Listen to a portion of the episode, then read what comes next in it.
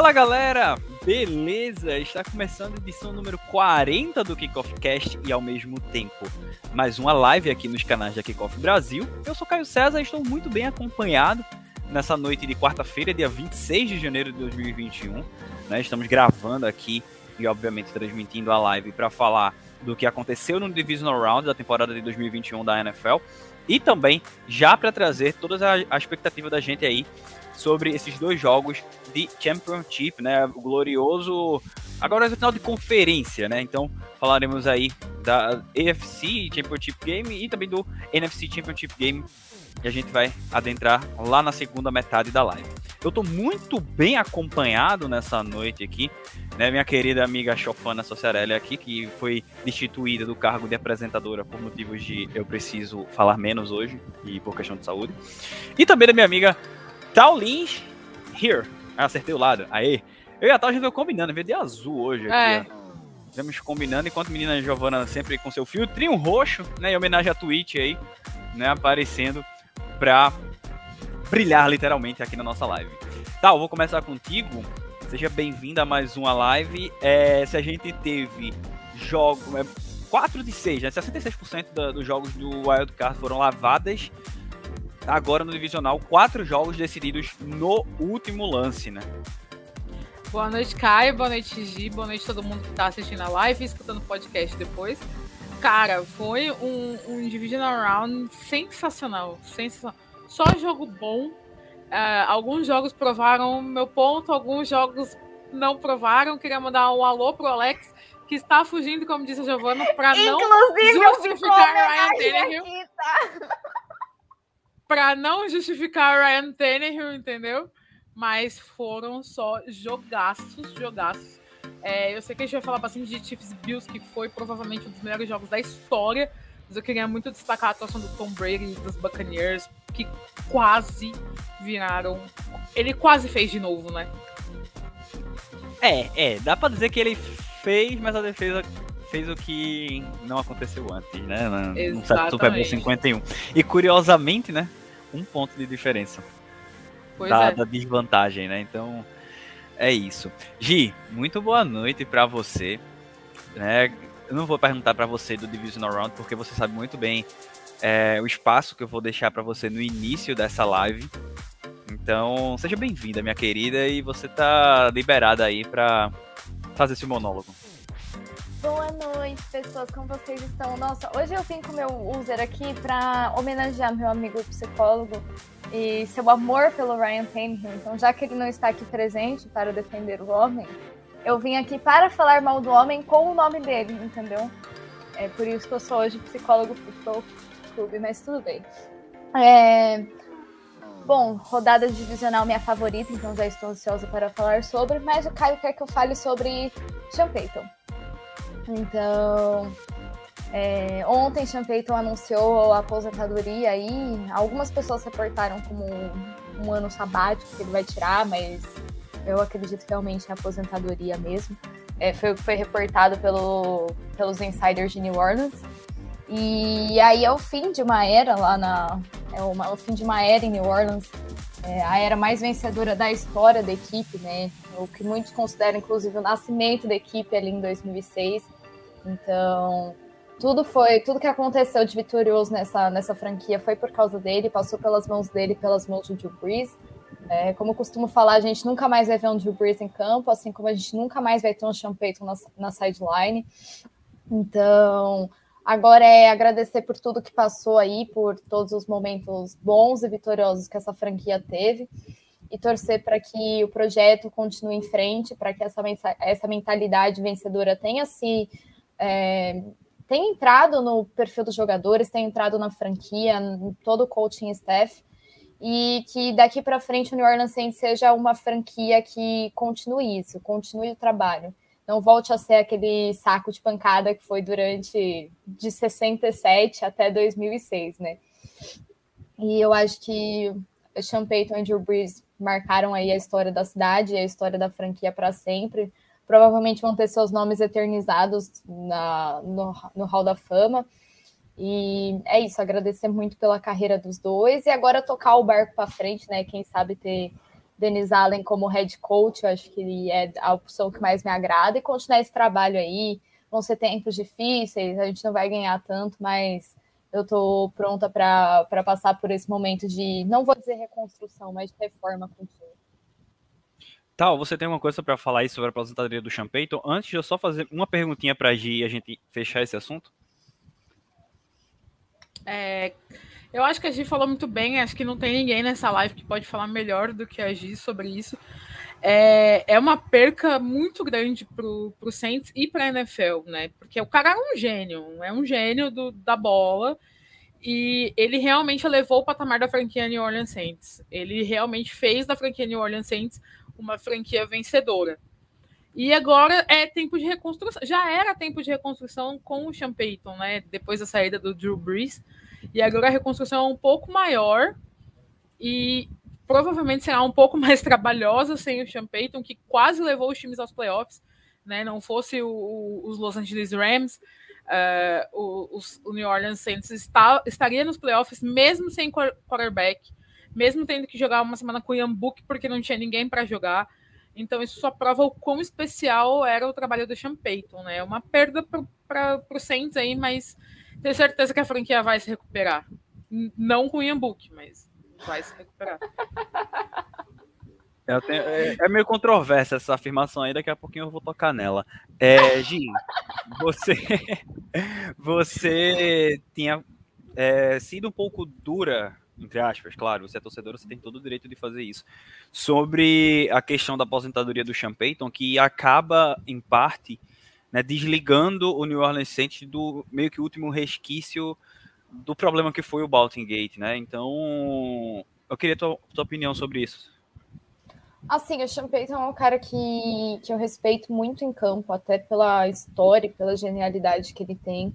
Mas realmente essa parte aí do. Essa parte da história do Saints, que é o Baltimore Gate, é um negócio que que às vezes fica muito marcado na cabeça, né? Então era muito fácil para mim associar o Sean Payton ali a isso, embora eu saiba que ele fosse um, um ótimo líder para o time, ele tivesse muito bem o vestiário, o controle do vestiário, mas ele realmente era a última peça do time que foi campeão do Super Bowl. A gente só tem o, o Malcolm Jenkins hoje. Então, tipo, ele realmente era o último vínculo que a gente tem com esse passado. Então eu acredito que daqui para frente a gente possa botar uma pedra e esquecer isso. E eu acho que mais pessoas podem passar a gostar do Saints agora, porque realmente esse foi um capítulo que ficou lá em 2010, é um negócio que já passou, a gente já não tem mais o técnico, a gente não tem mais o Greg Williams. E eu acho que a imagem dele vai estar sempre associada a isso. É, querendo ou não, por mais que o legado dele esteja, eu acho que é uma coisa parecida com o que eu tenho com o Peyton Manning ou que eu tenho com, sei lá, Big Ben.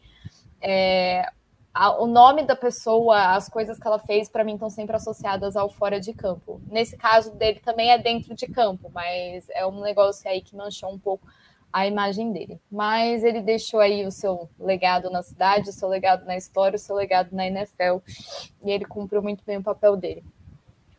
Isso aí. Então, para a gente fechar os Saints, é, a gente já deixou claro aí que o candidato favorito dela para assumir aí a posição de head coach é o Dennis Allen, mas eu queria perguntar uma coisa. Dennis Allen de head coach e Ian Book de offensive coordinator? Vem aí, cara. Ele vai ser técnico de QB daqui a pouco, sabe? Seria muito melhor. Ele vai sair muito melhor do que como quarterback, com certeza. Eu falei como pro Como boy a gente já sabe, né? Cara, ele vai ser um ótimo técnico no futuro. Eu, tenho, eu acredito realmente nisso. Fielmente. Como QB, aí a gente já não, não confia Como tanto. Como QB, né? eu não boto nenhuma fé. Nem um pouco. Mano, a partir do momento que ele deixou de usar a 12, a fé acabou. É, aí, aí dificulta. É, a gente tem outra notícia, né? Mais quente aí. Na verdade, temos três nomes né, mais importantes aí. Um nos Bears, um em Minnesota e o outro em Nova York, mas como está sendo solicitado aqui no nosso chat, né, também foi solicitado lá no grupo da redação, nosso glorioso professor Cissão está por aqui, né, mandar um abraço para o Cissão, e ele quer que a gente fale do Joe Sean, é, a gente vai se enrolar um pouco para pegar a pronúncia correta, mas aqui para a temporada a gente deve pegar direitinho. E ele foi contratado como novo general manager do New York Giants. Então, eu queria só perguntar uma coisa a vocês, o que, é que vocês acham dessa contratação? E se vocês me pegaram para baixo é porque o Leãozinho tá jogando aqui, ó. Então, né? É, eu tô olhando pro Atlético ali. e... Não, não pretendo falar de futebol hoje. e aí, sobre, sobre a questão da contratação do, do Joe Show, é, a gente já tem aí uma, uma bela notícia, né, Gi? Eu tô muito Daniel feliz. Jones muito provavelmente vai continuar como QB dos Giants, então. Cara, eu não poderia estar tá mais feliz com a contratação desse moço. Porque ele disse para mim que ele vai construir um ataque para ressaltar as melhores qualidades do Daniel Jones. Então, eu tô muito contente com isso. Se bem que, para mim, a maior qualidade do Daniel Jones é assistir o jogo de casa, se eu fosse torcedora do New York Giants. Mas como eu não sou, e eu gosto muito do Philadelphia Eagles, eu tô aqui pelo entretenimento, entendeu? E é isso que o Daniel Jones me proporciona. Então, eu tô muito contente com essa notícia. Eu espero que não seja que nem o Kingsbury quando falou que o Josh Rosen era o cara dele. Eu espero que não seja igual. Eu espero que ele realmente confie no Daniel Jones e monte um ataque para ele. Porque eu acho que isso vai ser muito importante para a franquia New York Giants continuar proporcionando entretenimento para as outras 31 franquias, que é para isso que eles servem. O Cissão já deu um toque aqui para a gente, que o nome, a pronúncia do nome é Shine, então top. E aí, tal, agora a pergunta da zoeira eu tinha guardado para Gi, mas eu quero fazer a pergunta séria para tu. É... Claro que o nome não tem que ser Daniel Jones, né? O que é que os não. Giants poderiam fazer aí a curto prazo? Até talvez manter o Daniel Jones por mais um ano, para que ano que vem pegasse um, um, nome numa classe melhor de QBs? Ou arriscaria em algum dos QBs desse ano? O que é que tu faria? Eu reforçaria a ofensiva, principalmente, que tem bastante inside offensive lineman, que são muito bons nesse draft, e principalmente no range de New York. É, não tem nenhum quarterback que me chame atenção, porque não tem nenhum para fazer a, não tem nenhum nos Giants para fazer a ponte, né, pro para um quarterback novo. Como que você vai fazer a ponte com o Daniel Jones, né? Não, não tem condição. E, assim, uma das coisas que eu gostei do, do Shen, Sean, eu vou aprender a falar o nome dele. Chama de Joe. O Joe, o Joe. É, se eu não li errado, porque eu estava é, acordando na hora que eu vi a notícia, ele já disse que não pretende trocar pelo Deshaun Watson, né? Foi, o, o Mara foi que falou. Então, e isso é uma notícia maravilhosa. Quanto menos gente querendo dar palco pro Watson, melhor. Então, isso é uma notícia maravilhosa. E assim, agora é reforçar o restante do time, não é montar um ataque pro Daniel Jones. Eu acho que um ano a mais, um ano a menos dos Giants sendo eu ia falar chacota, mas eu não posso falar isso, né, tadinhos? É, um ano a mais, um ano a menos do, dos Giants, sendo um time não competitivo na, na liga, na divisão, enfim, não vai fazer diferença se isso no futuro for colher resultados. Então, eu reforçaria o entorno para depois ir atrás de um quarterback numa, numa classe melhor, porque essa classe, de fato, não é uma classe que inspira muita confiança. É, o ano que vem tem Bryce Young, é, talvez temos aí o Spencer Rattler, não sabemos como ele vai é, jogar lá em North Carolina. É, então, eu acho que dá para esperar mais um ano, a não ser que você tenha a oportunidade de trocar pelo Russell Wilson ou pelo Aaron Rodgers. Aí é uma outra questão, mas nesse momento eu reforçaria principalmente a OL para poder é, pensar proteger querendo ou não depois. o que vai continuar lá, né? Exatamente. Até porque ele não está no seu melhor estado de saúde. É, e por culpa vale do próprio New York Giants. Isso. É. Esperamos Esse que detalhe... os Giants não, não façam com, com, com o que foi feito é, em Indianápolis com o Andrew Luck, né? Exatamente. É como vocês, e como vocês estão trazendo aqui, né, já falaram que a OL é prioridade, então olho para ver o que o New York Giants vai fazer. Tem Além... até um nome aqui, Oi. mas pode continuar falando que eu vou lembrar o nome do, do monstro aqui. Beleza. Além do, do Shine, né, contratado pelo, pelo New York Giants, temos o Coese Adolfo Mensah, né, com, é, contratado como novo GM do Minnesota Vikings, e também temos o Ryan Pauls, contratado como novo executivo. Ele, ele, ele era executivo dos Chiefs, perdão, contratado como novo general manager do, do Chicago Bears. algo para falar sobre esses dois nomes? O Ryan Post tem aquela história curiosa, né, de que foi cortado pelos Bears há alguns anos e agora voltou ao time como GM. Bears sendo Bears. Eu pensei que eles. Eu, eu, realmente, eu, do fundo do meu coração, pensei que eles iam contratar o Jeff Ireland. Eu achei que você ia falar o Jay Cutler. Por um minuto eu achei que você ia falar o Jay Cutler. Eu não sei por qual motivo, né? Eu pensei no Jay Cutler. Não, Ia ser muito bom. O Cissão tá dizendo aqui que não quer o Rogers, não. Né, que o Rogers vai parar em Denver e teve umas conversas meio troncha por aí que o Rogers poderia ir parar em Denver junto com o Davante Adams, né? Sei Olha, lá, sinceramente, eu... nesse momento, respeitando toda a história do, do Aaron Rodgers, nesse momento eu não gostaria do Aaron Rodgers no meu time. É, não, não dá não.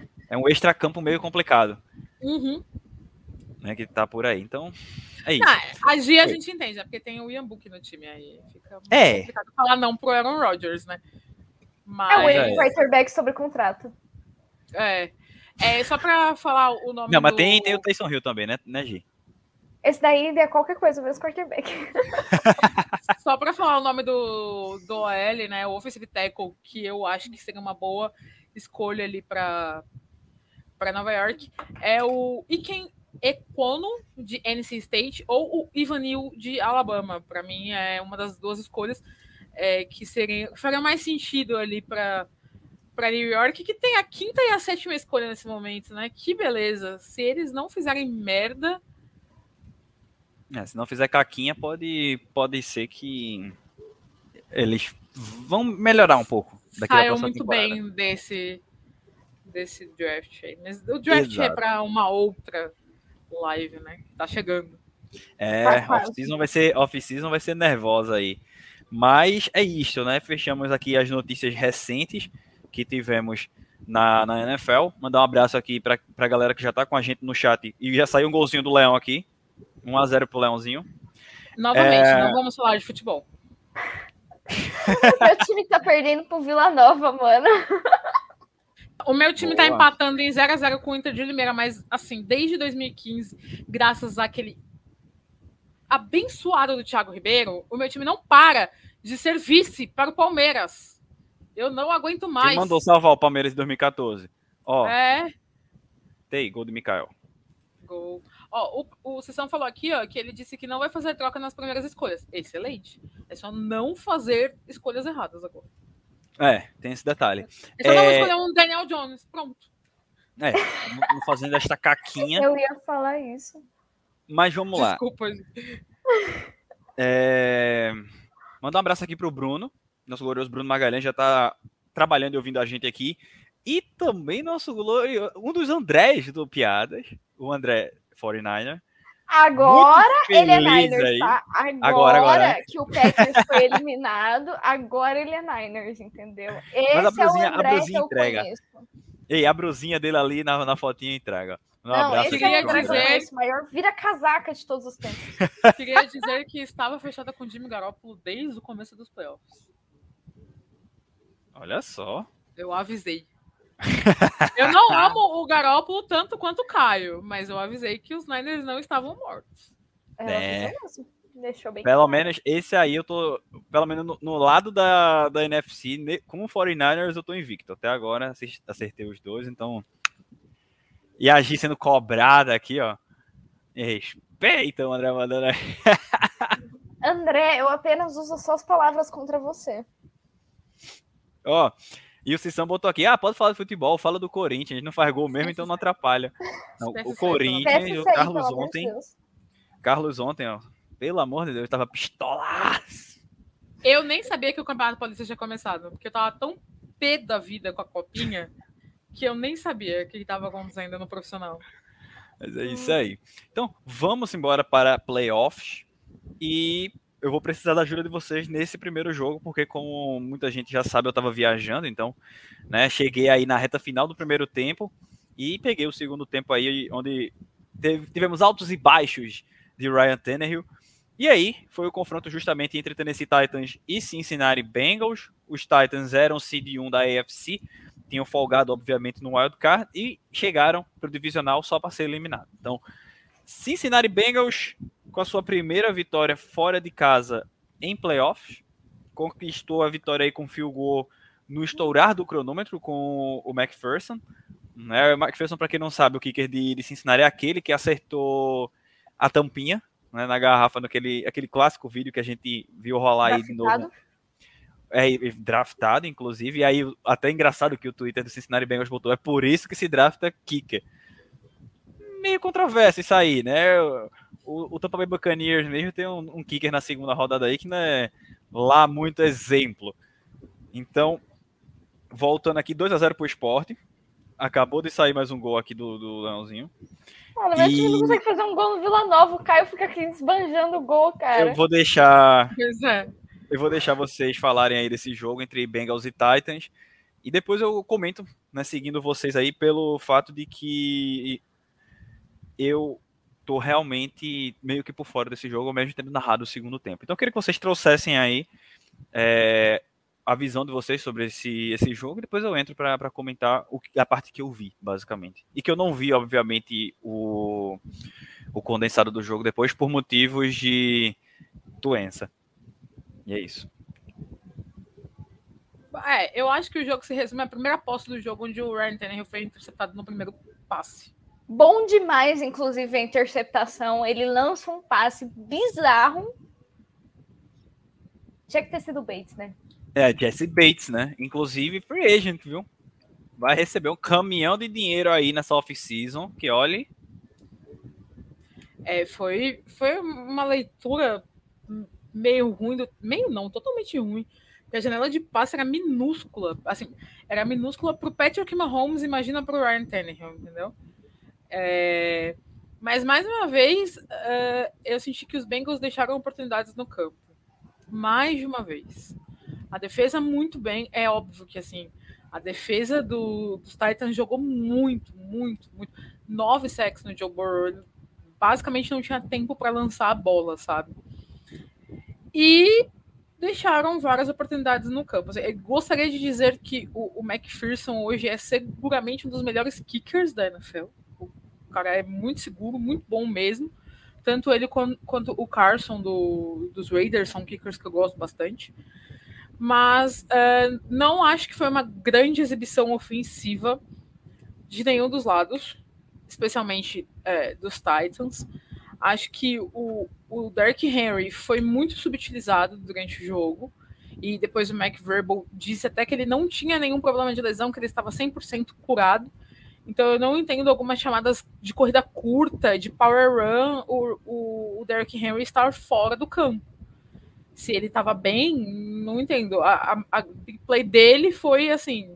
Total. A maior a sorte, a sorte de, de Tennessee nessa, nessa questão aqui, querendo ou não, o Foreman, pelo menos, ainda deu uma, uma ajudada quando entrou. Mas o, o Derek Henry, a má utilização do Derek Henry ia bater nisso. Porque eu achei super estranho. Eu digo, pô, o Derek Henry, a gente sabe o, o absurdo que ele é. Se ele tá 100%, pô, bota pra jogar, bicho. Agora é hora do vamos ver. Não é um jogo safado que você perde, mas. Ah, semana que vem tem outro jogo. Não, pô, é playoffs, então a é, é da carga é total. 100%, né?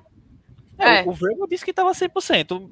Ah, entre alguém dizer alguma coisa na NFL e essa coisa ser verdade, é. são dois mundos completamente diferentes. O cara se recuperou muito rápido com a lesão que ele teve.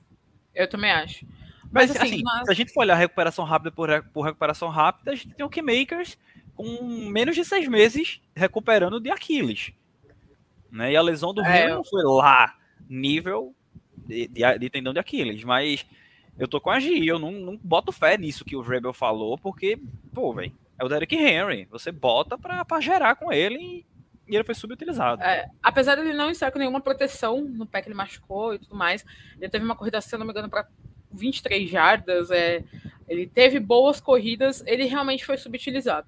Você pode voltar eu... sem ritmo também. Você também tem esse Sim. problema. Ele estava muito tempo sem treinar, ele treinou só alguns dias. É, ele estava meses sem treinar, né? Então eu acho que tem muito esse problema também. Eu acho que é mais uma questão de saúde do que. Mais, foi mais uma questão de escolha do Weber do que uma subutilização de fato do talento dele. É, talvez o Vrabel tenha pensado em preservar o atleta, né? Tipo, é, se a gente perder aqui, ok, a gente vai ser eliminado, mas a gente não pode colocar em risco a carreira do cara que carrega a franquia nas costas. Pode ter sido um bom pensamento mesmo. Mas é, se a gente for acreditar nas palavras do Vrabel, do Vrabel, é muito estranho ele não ter sido tão utilizado. Ryan Tannehill teve alguns passes muito bons, algumas jogadas muito boas, especialmente para o AJ Brown. É, o, o, Julio Jones apareceu bem no jogo, mas a defesa de, de Cincinnati estava realmente muito bem, muito bem. Assim, é, se eu não me engano, foi o Ela Apple que fez a jogada da última interceptação, né? E, e assim, jogadaça, jogadaça. Mas. É, a gente teve até uma para... discussão, não foi tal? Falando dessa, dessa jogada que, na verdade, o BO do Tannehill ali foi ter feito a escolha de passar, não foi a execução do, do passe, né? Sim, que... foi é, a execução foi perfeita, né? Aquela câmera, eu tava falando, aquela câmera de trás, né, que pega, é como se fosse a câmera do Madden, só que do lado da defesa. Deu para ver que a execução foi perfeita, o passe foi forte, foi no peito do, do Nick Westbrook mas é, o Eli Apple se recuperou ali. Era uma janela realmente bem apertada e acabou sobrando para o linebacker interceptar e acabou o jogo, né? Então ah, a já, escolha já do Tannehill foi assim, errada. Naquele momento você não escolhe passar para o Wickheim. Você tem o, o Julio AJ Jones. Brown e Julio Jones. E pô. o AJ Brown. Você vai escolher passar para o Wickheim.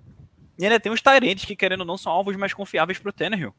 Sim, foi uma péssima tomada de decisão do Tannehill. E é como eu falei para você na hora que a gente estava conversando, tomada de decisão faz parte do, do dos skills de um quarterback. Se ele não consegue tomar boas decisões, ele não é um quarterback bom. E o Tannehill tomou algumas decisões equivocadas. Assim, ele flertou com a interceptação algumas vezes. Mas é, ele tomou a decisão errada no momento errado. Não. E aí, assim, pro próximo jogo, os Bengals não podem deixar nenhuma oportunidade em campo, porque eles vão enfrentar só o Patrick Mahomes. É. O que eu vou. Eu vou só tentar. Assim, eu concordo com tudo que a Tal falou. Eu vou só tentar completar algumas coisas que passaram na minha cabeça enquanto ela falava. É, eu acho que o jogo foi uma, uma, excelente batalha defensiva. As duas defesas estavam muito bem montadas. O front seven do, do, do Tennessee Titans. Fala. Jogos defensivos importam. Jogos defensivos importam muito. O front seven do Tennessee Titans estava muito bem na partida, muito, muito bem. A pressão estava chegando muito no Joy Burrow. Eu sei Burrow que é uma apanhou defesa... mais do que pinhata, né, Gi? E mais do que certas imagens que a gente encontrou na timeline esses dias. Sem dúvida. Ele, ele tomou nove sacks. Assim, eu sei que a linha ofensiva do, do Cincinnati Bengals não é uma linha defensiva que veio jogando bem na, veio bem, assim, não é uma linha excelente, é uma linha melhor do que jogou ano passado, teve talento investido, teve lesões e por isso está sofrendo mais agora nos playoffs. Mas esse front seven conseguiu incomodar muito.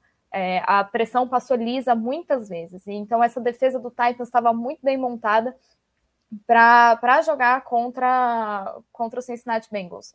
E do mesmo, a mesma coisa do outro lado, a o front seven do Cincinnati Bengals estava muito pronto para enfrentar o Tennessee Titans. A pressão chegava em cima do Ryan Tannehill. Eu acho que esse é um dos fatores que faz com que ele tenha leituras precipitadas, faz com que ele faça leituras erradas. As interceptações podem ter sido passes bons, podem ter sido.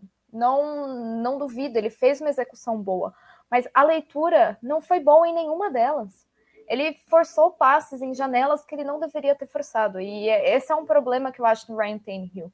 É, o que falta para o Tennessee Titans dar um passo a mais nos playoffs é um QB um nível acima. O Tennessee Titans não parece que vai chegar no. Finalmente um gol do Atlético Mineiro, cara, pelo amor de Deus. O Tennessee Titans parece que não vai chegar um nível acima, não vai chegar no Super Bowl jogando com o Ryan Tannehill. Eu me recuso a acreditar nisso. Porque na hora que ele precisa aparecer, na hora que ele precisa fazer a diferença, ele não faz. Eu não estou falando que ele é um QB ruim. Eu não estou falando que ele é ruim. Eu não disse que ele é ruim. Mas ele é mediano. E QBs medianos não têm chegado mais ao Super Bowl. A gente não está mais na era que o Eli Manning chega no Super Bowl. O Jared Goff chegou no Super Bowl porque foi completamente carregado pelo sistema que fizeram em volta dele. Então, acho que esse é um problema para o Tennessee Titans ficar de olho. E olhando pela perspectiva do Cincinnati Bengals, eu acho que o Zach Taylor é, tá no primeiro ano, ele tá no primeiro ano de trabalho, né?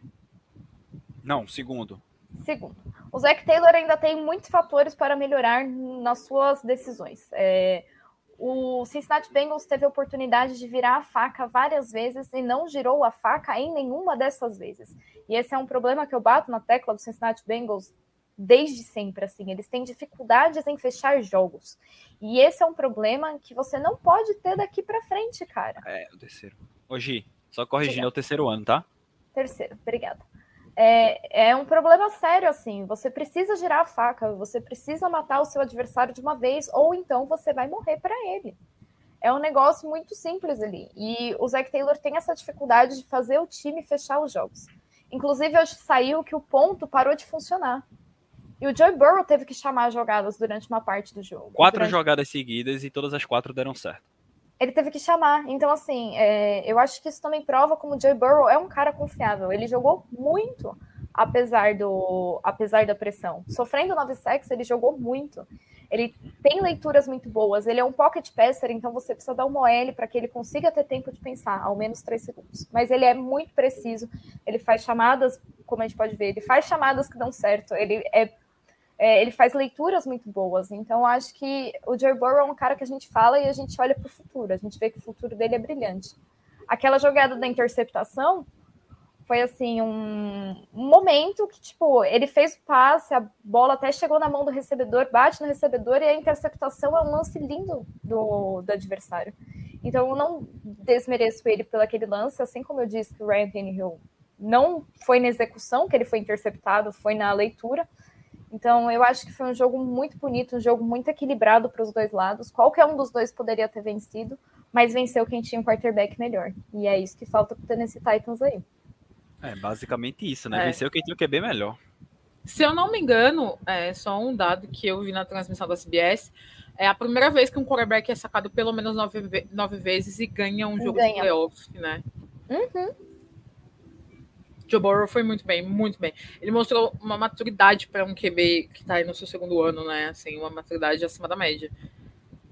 Sou suspeito para falar, porque eu gosto muito do Joe Burrow, mas. Eu também. ele é muito bom, né? Muito bom. Eu lembro que quando ele foi draftado, eu, eu preferi o Tua, porque eu era muito fã do Tua também. E aí eu falei, ah, se alguém for bust nesse, nesse draft, não vai ser o Tua, vai ser o Burrow, porque ele só tinha um ano bom em LSU, né? Mas ele tá uhum. provando por A mais B que aquele um ano bom em LSU não foi é, um ano Não foi só One Year Wonder, né? É. Ele é, ele é realmente um menino com, com muito talento aí. Comeback Play of the Year, inclusive. Exatamente, com certeza. Com muita folga pro segundo. E que, é, kickers importam. Kickers são pessoas também. É. Sim. Então, vamos lá, né? Fechamos esse jogo. Vamos pro segundo jogo do, do sábado. Antes disso, mandar só um, um cheiro pra menina Calorina que tá por aqui. Na Carolzinha Cresóstomo tá dando aquela moral aqui na nossa live. O pessoal que estiver acompanhando aí pode mandar comentário, que a gente vai colocar no ar, vai pergunta, vai. A gente vai, vai falar aí. sobre o Nainão do André agora. É, vai falar de São Fran, né? É aquela velha questão de que avisamos, né, tal. Desde o jogo de Dallas, é, é a gente, ó, vai dar São Fran. Contra Green Bay, eu fui de São Fran e deu São Fran. Porque existe uma coisa chamada freguesia. Roger 04 contra São Fran, né? Desde que começaram a, enrolar, a encher o saco aqui feio. Não, jogo que horrível. jogo horrível. Horrível. Não, é aquilo, é aquilo, né? É, não, enfiou a faca Green Bay, abriu uma certa vantagem, mas não matou. Mano, eu comecei a beber pra ver se eu achava o jogo mais divertido. Aí eu ah, só desencanei de olhar pra televisão em algum momento. Falei, ah, quando tiver uma jogada boa, Alex avisa que tá bom aí, eu vou ficar aqui com minha vodiquinha. Assim, é como eu disse no, no comentário anterior, né, que defesas importam, né, jogos defensivos importam. É, é de encher os olhos a atuação defensiva de São Francisco, assim. E outra coisa, Foi né, tal, defesas brilhante. importam, defesas Calma. importam, kickers importam e special teams parece que importam também, né? Aqui, ó. Special Teams Matter. É, é, é sobre isso, sabe? É, o, o Matt LaFleur, o suposto Coach of the Year. Ainda bem que eu nunca disse isso. É dois. Três, somos três, né? o suposto Coach of the Year negligenciou os Special Teams o ano inteiro. Um dos supostos melhores técnicos da NFL que não consegue chegar no Super Bowl com é, né? Aaron Rodgers e Davante Adams. com um time super bem montado. Exatamente. Uma boa defesa, porque a defesa de Green Bay é uma boa defesa. Pois é. Vamos lá. É... Na noite de sábado, Green Bay Packers, Seed 1 da NFC, apanhou por Seed 6. Né? Os dois Seed 1 aí voaram no sábado. É... O jogo foi 13 a 10 para São Francisco, com o field goal da vitória do nosso glorioso Rob Good, que, assim, tem uma estatística linda, que ele é simplesmente o que que não errou em playoffs. Em pós-temporada o cara tá perfeito, seja em extra point ou em field goals. Então, é, é, por isso que eu pego ele no, eu gosto pra caramba dele, né? Quando é fantasy mesmo, é, é um dos kickers que eu normalmente foco, é o, o Rob Good, e ele mandou um chute de 45 jardas para a vitória de São Francisco no estourar do cronômetro. E aí, gente, a gente viu muito durante a semana torcedores de Green Bay, ah, Garópolo, vem jogar no frio, Garópolo, não sei o quê. Meu irmão, o cara, falar... jogou, o cara jogou quatro anos em New England, jogou, entre aspas, né? Eu juro que eu ia perguntar para você. Oi, durante oi, a semana, eu juro que eu ia perguntar para você onde você viu torcedores de Green Bay, porque eles sumiram depois do jogo. Mas aí agora que eu entendi que foi antes da partida. Aí passaram a semana dizendo pro Garópolo jogar no frio. O Garópolo foi e jogou no frio. Né? Não, é, não, ele jogou, né? Ajudar já é uma coisa mais profunda aí que a gente precisa analisar. Mas ele atrapalhou pouco, podemos dizer, né? Porque é, é preciso destacar sobre o jogo do Garópolo. E também, querendo ou não, do próprio ataque de, de São Francisco, que o Garópolo estava jogando razoavelmente bem, estava encontrando seus alvos, só que os caras estavam numa noite de drops. Mano, favor, Jorge Kiro dropou, Debo Samuel dropou, Brandon Ayuk dropou, eu olhei assim disse, puta merda, né, minha gente? Eu até tuitei. Vai chegar o momento que o Garópolo vai fazer aquele clássico erro dele, que a gente sabe que vem todo santo jogo, e aí vai querer a galera depois cair em cima do Garópolo. Ah, quarterback ruim, não sei o quê. E, e foi culpa dele a interceptação. Foi um ball placement nojento, um passe que faltou força e faltou força assim de assustar do próprio Garópolo inclusive, porque ele não estava pressionado, ele beleza estava em movimento, mas dava para fazer um passezinho mais forte ali, nem que fosse para isolar a bola, mas o ball placement dele estava terrível e veio a interceptação. Mas mesmo assim, ele foi o suficiente para que com a atuação defensiva de São Francisco, o ataque, os recebedores passaram a aparecer realmente de maneira positiva, depois estavam aparecendo de maneira negativa.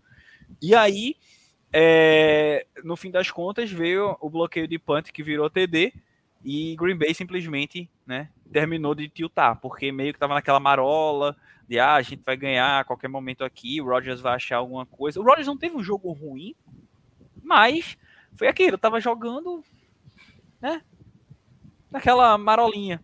E no fim das contas veio um vento do nada e buf, afundou o barquinho de Green Bay. Então, queria que vocês falassem aí, porque eu, eu tinha como falar esse jogo, porque eu assisti esse jogo todo. Então, já dei entrada aqui e deixo vocês falarem se concordam até com essa questão do Rodgers, porque eu ia até trazer aqui mesmo pra gente discutir. E o que, é que vocês acharam dessa vitória aí de Green Bay, levando eles pro NFC Championship Game depois de dois anos longe da final da, da Conferência Nacional? Gente, eu gosto muito quando vocês começam assim, me relembrando do que aconteceu no jogo, porque 90% das vezes eu não minha cabeça apaga. Tipo, eu assisti o jogo, eu lembro o que aconteceu, mas minha Bora, cabeça Dory. apaga, assim. É, é um, negócio, é um negócio muito doido aqui. Aí vocês começam a falar, aí as lembranças vêm, sabe? Mas. Green Bay Packers, né? Quem não ouviu foi teimoso. Eu digo se tem dois times e dois treinadores que eu bato na tecla todo ano e eu nunca estou errada, esses dois times se chamam Arizona Cardinals e Green Bay Packers, Cliff Kingsbury e Matt LaFleur. Cara, eu, eu sinceramente duvido que algum time vá ganhar um Super Bowl com Matt LaFleur jogando, é, sendo head coach. Assim como eu duvido também no Kingsbury, que não consegue manter regularidade na, na temporada inteira. É, ainda tá cedo para eu falar isso dele. Do LaFleur eu já me sinto na, na tranquilidade de falar. Cara, é, é, impressionante o que o Packers fez. Eles eram o melhor time da NFC com muita sobra para o segundo. Eles eram o time mais completo. É, não venham falar que o, é, o, o Aaron Rodgers lança para merendeiro, porque não é verdade. Não encham o saco. É, essa narrativa já ficou velha, já não aguento mais. O ataque do Packers é muito bem montado. Diga. Curioso que o Adams, alguns anos atrás, a turma tinha raiva dele e se tornou o que é hoje. O Lazar começou como um, um pipoqueiro lá, do coisa, querendo ou não, mas hoje é, o, chega a ser útil. Uma grande perda que o Rogers teve foi o Tony, mas o Tony também começou como, como jogador que, assim, ah, quem é esse? Então, tipo, os caras podem até começar como é, sendo considerados quitandeiros ali e tal, mas depois se mostram como jogadores úteis e a gente vê o quão forte é o time do Green Bay Packers. E a gente tá falando desses caras e ainda se esquece também dos dois running backs. Porque ano passado eram os três, com o Jamal Williams que saiu na free agency e foi para Detroit, e aí eles ficaram só com o Aaron Jones e o AJ Dillon. Né? Dois caras aí de, de produção altíssima. Então, é, e a qualidade nem se fala. Então não dá para manter mais essa narrativa de que o Rogers só tem o Adams. Se o Adams é quem tem mais targets, quem tem mais recepções, etc e tal, isso é outra questão. Então, Mas essa, é... narrativa aí não, não cola, não. Então, assim, o ataque do Green Bay Packers é muito bem montado. Você tem uma excelente OL que qualquer 3 segundos pro Rodgers é mágica. Detalhe que a OL estava machucada, né? Eles tiveram algum. É, a perda do Bakhtiari e tal. Mas, é, no geral, é isso que tu tá falando mesmo. Só para lembrar mesmo, para ninguém dizer que a gente tá ignorando essa ausência. Mas, Exato. no geral, é isso mesmo. Você também tem é, alvos. E, assim, o que a defesa de São Francisco impôs para esse jogo foi muito bonito de assistir. A defesa de São Francisco jogou muito. Mas eu vou bater na tecla. É muito feio o, o Green Bay Packers meter 10 pontos nesse time. Por mais primorosa que tenha sido a, a defesa do São Francisco 49ers, ela não é uma das melhores, não é tipo a melhor defesa do NFL, cara, para botar esse time do Aaron Rodgers a 10 pontos, gente. Como que o Aaron, Aaron Rodgers, que as pessoas me prometeram que é MVP, que as pessoas me prometeram que é top 5 talentos da história da NFL em quarterback, como esse cara não consegue fazer 10, mais que 10 pontos no jogo, gente? Pelo amor de Deus. E jogo era é, em casa, né? O jogo era em casa, ele tava jogando em casa, sabe? É, é um negócio. Eu até falei com a Tal no, no Twitter essa semana. Tipo, o Green Bay Packers bateu na trave durante muitos anos. Você teve o Favre, você teve o Aaron, Aaron Rodgers, e nos últimos anos você teve só um Super Bowl em todo o tempo que o Rodgers é, é titular, desde 2005, talvez. Então, tipo. Eles dois só têm dois títulos, né? Um de cada um de cada. Então, tipo, e foram times bem montados. Não é que os times eram ruins enquanto eles eram quarterbacks. Não, eram times bem montados. O Green Bay tá para ganhar o Super Bowl tem uns cinco anos já. Acho que desde que eu assisto a NFL, o Green Bay é um dos favoritos. O Buccaneers foi lá e ganhou um título aleatório, assim. É, então, tipo, é um negócio bizarro o que o Rodgers fez. Aliás, o que o Green Bay fez. Hoje, e aí a minha tava de bater na tecla. Ah. Ó, em 2010 eles ganharam. Em 2011, perdeu pro, pros Giants do Eli. Em 2012, pro. Que 2012, era um time... 2013. Não, calma. Mas o, o Giants do Eli era um time tipo 9-7. Passou, passou pros playoffs na Bacia das Almas. Era um 9-7. Exato. Aí, vê, em 2012 e 2013 perdeu para São Francisco do, do Kaepernick. Aí 2014 aquela virada do, do Seahawks do Russell Wilson. 15, aquela derrota para o Arizona Cardinals no divisional. 16, perdeu para o Matt Ryan sendo atropelado no NFC Championship Game. 17 e 18, an os anos de treta, né, com o Mike McCory, que se livraram aí desse, desse encosto. Esses a gente perdoa. É, mas mesmo assim não estava tendo atuação minimamente é, é, do que é esperado de um time da, da, qualidade de Green Bay. Aí 19 perde para Garópolo, atropelado inclusive naquele grande jogo do Raheem Mostert. Em 2020 para o Brady, dentro de casa. E é, esse ano, né? Ah, Rodgers vindo do ano de MVP, vai tocar o terror e não sei o quê. Caiu para São Fran em casa. Pipocou. É o nome disso. Eu vi até a gente falou no Twitter, qual que é a única peça que não mudou em todos esses anos? Qual é a única peça que tá lá desde o começo, desde todos esses jogos que você falou aí. O Rodgers, o Rodgers tá lá. Ele não botou, tipo, ele, sei lá, eu, eu, tenho uma impressão meio estranha do Rodgers. Parece que ele carrega o time nas costas durante a temporada regular inteira. Chega nos playoffs, ele não consegue fazer isso. Ele não botou o time nas costas contra São Francisco. É um Kelly Peyton Manning. Parece que não assume a responsabilidade, né? Exato, tipo, ele não consegue levar um time à frente, ele não conseguiu levar o time pro Super Bowl. Vocês me perdoem, mas ele tem o mesmo número de Super Bowls que o Drew Brees, e as pessoas tudo chamam o Drew Brees de pipoqueiro. Tem o mesmo número de Super Bowl, cara. O Garoppolo tem mais Super Bowl que ele, tem dois. Então, tipo... O Royer aí... tem a mesma quantidade de Super... Não, ou tem a mesma quantidade, ou tem mais que o... Deve que ter o mais, deve ter mais. Deve ter mais. Aí as pessoas vão falar assim: ah, mas a culpa foi do Special Teams. De fato, se você for pegar e olhar quem entregou o jogo, foi o Special Teams. E aí, isso é a culpa de quem? Do LaFleur. Mas quem devia ter botado o time nas costas? O Rodgers. Então, Rodgers e LaFleur podem dar as mãos e abraçar essa derrota do Green Bay Packers. Aliás, abraçar as derrotas todas do Green Bay Packers dos últimos anos podem aquela pipocada contra Buccaneers, essa pipocada agora, e todo o mérito do mundo para São Francisco. Caio Shanahan apresentou no tático, o conceito de no tático ao Matt LaFleur. O ataque não jogou bem, inclusive foi bem feio de assistir. O. Garoppolo tentou, ele é muito limitado, ele faz jogadas muito feias, é, ele não jogou bonito de ver, é, ele só, foi ele bonito, só estava bonito no jogo, mas bonito. o jogo dele não. Quando o Garoppolo tá bonito, tá bonito, né? Aí, quando ele conseguia completar um, conseguia fazer um passe direito, o cara não recebia. Esse foi o ataque de São Francisco durante o jogo inteiro e esse foi o time que ganhou o jogo. É, a única coisa que eu queria destacar é o Dibu Samuel, né? Que faz, fez uma jogadaça, mesmo machucado. E aí eu só consigo imaginar que a gente draftou o Inkyo Harry. Esquece isso aí, velho! O Inkyo Harry é meu Jalen Rigor, tá? Muito bom. O Jalen Rigor é melhor que o Inkyo Harry. Não, mas eu digo assim, na zoeira que a gente faz com o Alex, ah, o Inkyo Harry é meu Jalen Rigor. Sim. Porque eu já gostava do Debo Samuel, não, não acompanhava college tanto na época, mas eu gostava do Debo Samuel já antes do, do draft. O Debo, ele foi é, em New England conversar com o Belichick e ele saiu de lá tweetando é, vejo você em abril, Bill. Aí eu, puta merda, eu quero esse cara, velho. Aí quando vai, o Debo sai na segunda rodada para São Francisco, vai obviamente receber o caminhão de dinheiro agora, e simplesmente a gente pegou o Nikhil Harry, que tá aí, sendo inútil. Né? É, mas vamos voltar a falar do, do jogo. A culpa foi né? sua, eu não ia assim, falar disso. A culpa é porque é difícil superar.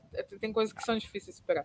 Não dá. É, não dá da mesma forma que eu falo que o Joe Locke é um fator limitante do ataque do Denver Broncos, o Jimmy Garoppolo é um fator limitante do ataque do, dos, dos Niners. A diferença é que eu acho que o, o Shanahan ainda consegue fazer esse ataque rodar melhor, mesmo com o, o Garoppolo, e mesmo o Shanahan cometendo alguns erros. E, assim, Imagina o Shanahan Hero. em Green Bay. Meu Deus. Não, ele era campeão. Ele chegava no Era Super Bowl Jones... dois anos seguidos. Aaron Jones ia trabalhar lindamente, AJ Dillon ia trabalhar lindamente. Eles tinham ganhado ano passado e tinham ganhado esse ano de novo. Com certeza, certeza. com certeza era back-to-back -back no Super Bowl. É... Eu acho engraçado que durante a temporada regular a gente vê muitos torcedores dos Packers falando sobre a dupla Aaron Rodgers e Matt LaFleur. E aí, depois de uma derrota, como foi essa contra São Francisco, é, é culpa da dupla Aaron Rodgers e Matt LaFleur, sabe? E aí, não, mas o, o LaFleur, isso. Aí tudo cai nas costas do Matt LaFleur, que de, de Coach of the Year passa a ser o Mike McCarthy. E o Rodgers, que é um cara que, assim, eu vou concordar muito. É, dificilmente eu concordo com o Anthony Curti, mas não tem como eu não concordar com ele quando ele fala que faltou tesão pro Rodgers, e é isso. Não, ele falou verdades isso. no Twitter. Sim. Quando ele fez esse tweet, ele pegou toda a verdade do mundo e botou nessas palavras. Sim, falta isso pro, pro Aaron Rodgers, sabe?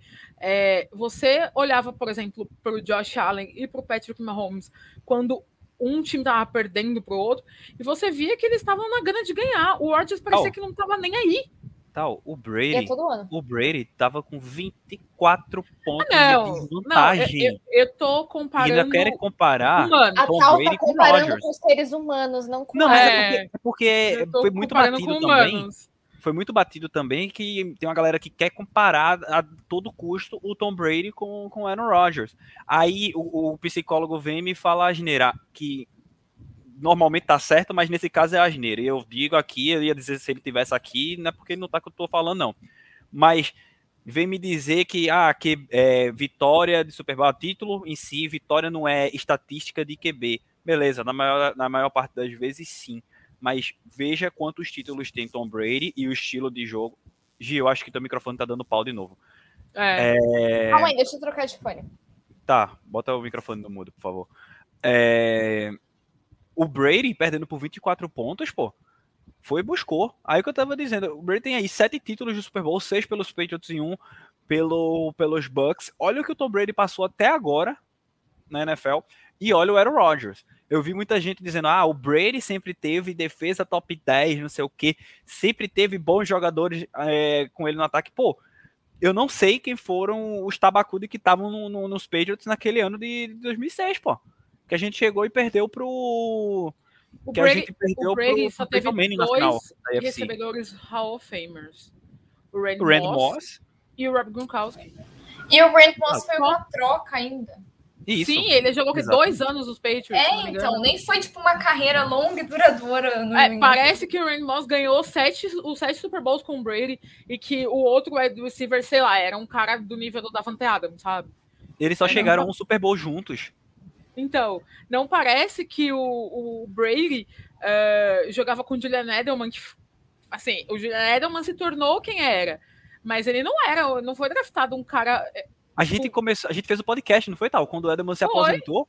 E para quem não sabe, para quem conhece o Edelman pela, pela história que ele tem, de ah, aquela recepção do Super Bowl 51, ter sido útil no 49, é, toda essa, essa palhaçada, e, e, obviamente MVP do Super Bowl 53, é, não, não sabe que o Edelman teve um início que, tipo, pior do que, por exemplo, o Gunner, o Gunner Ocells que ele vem tendo.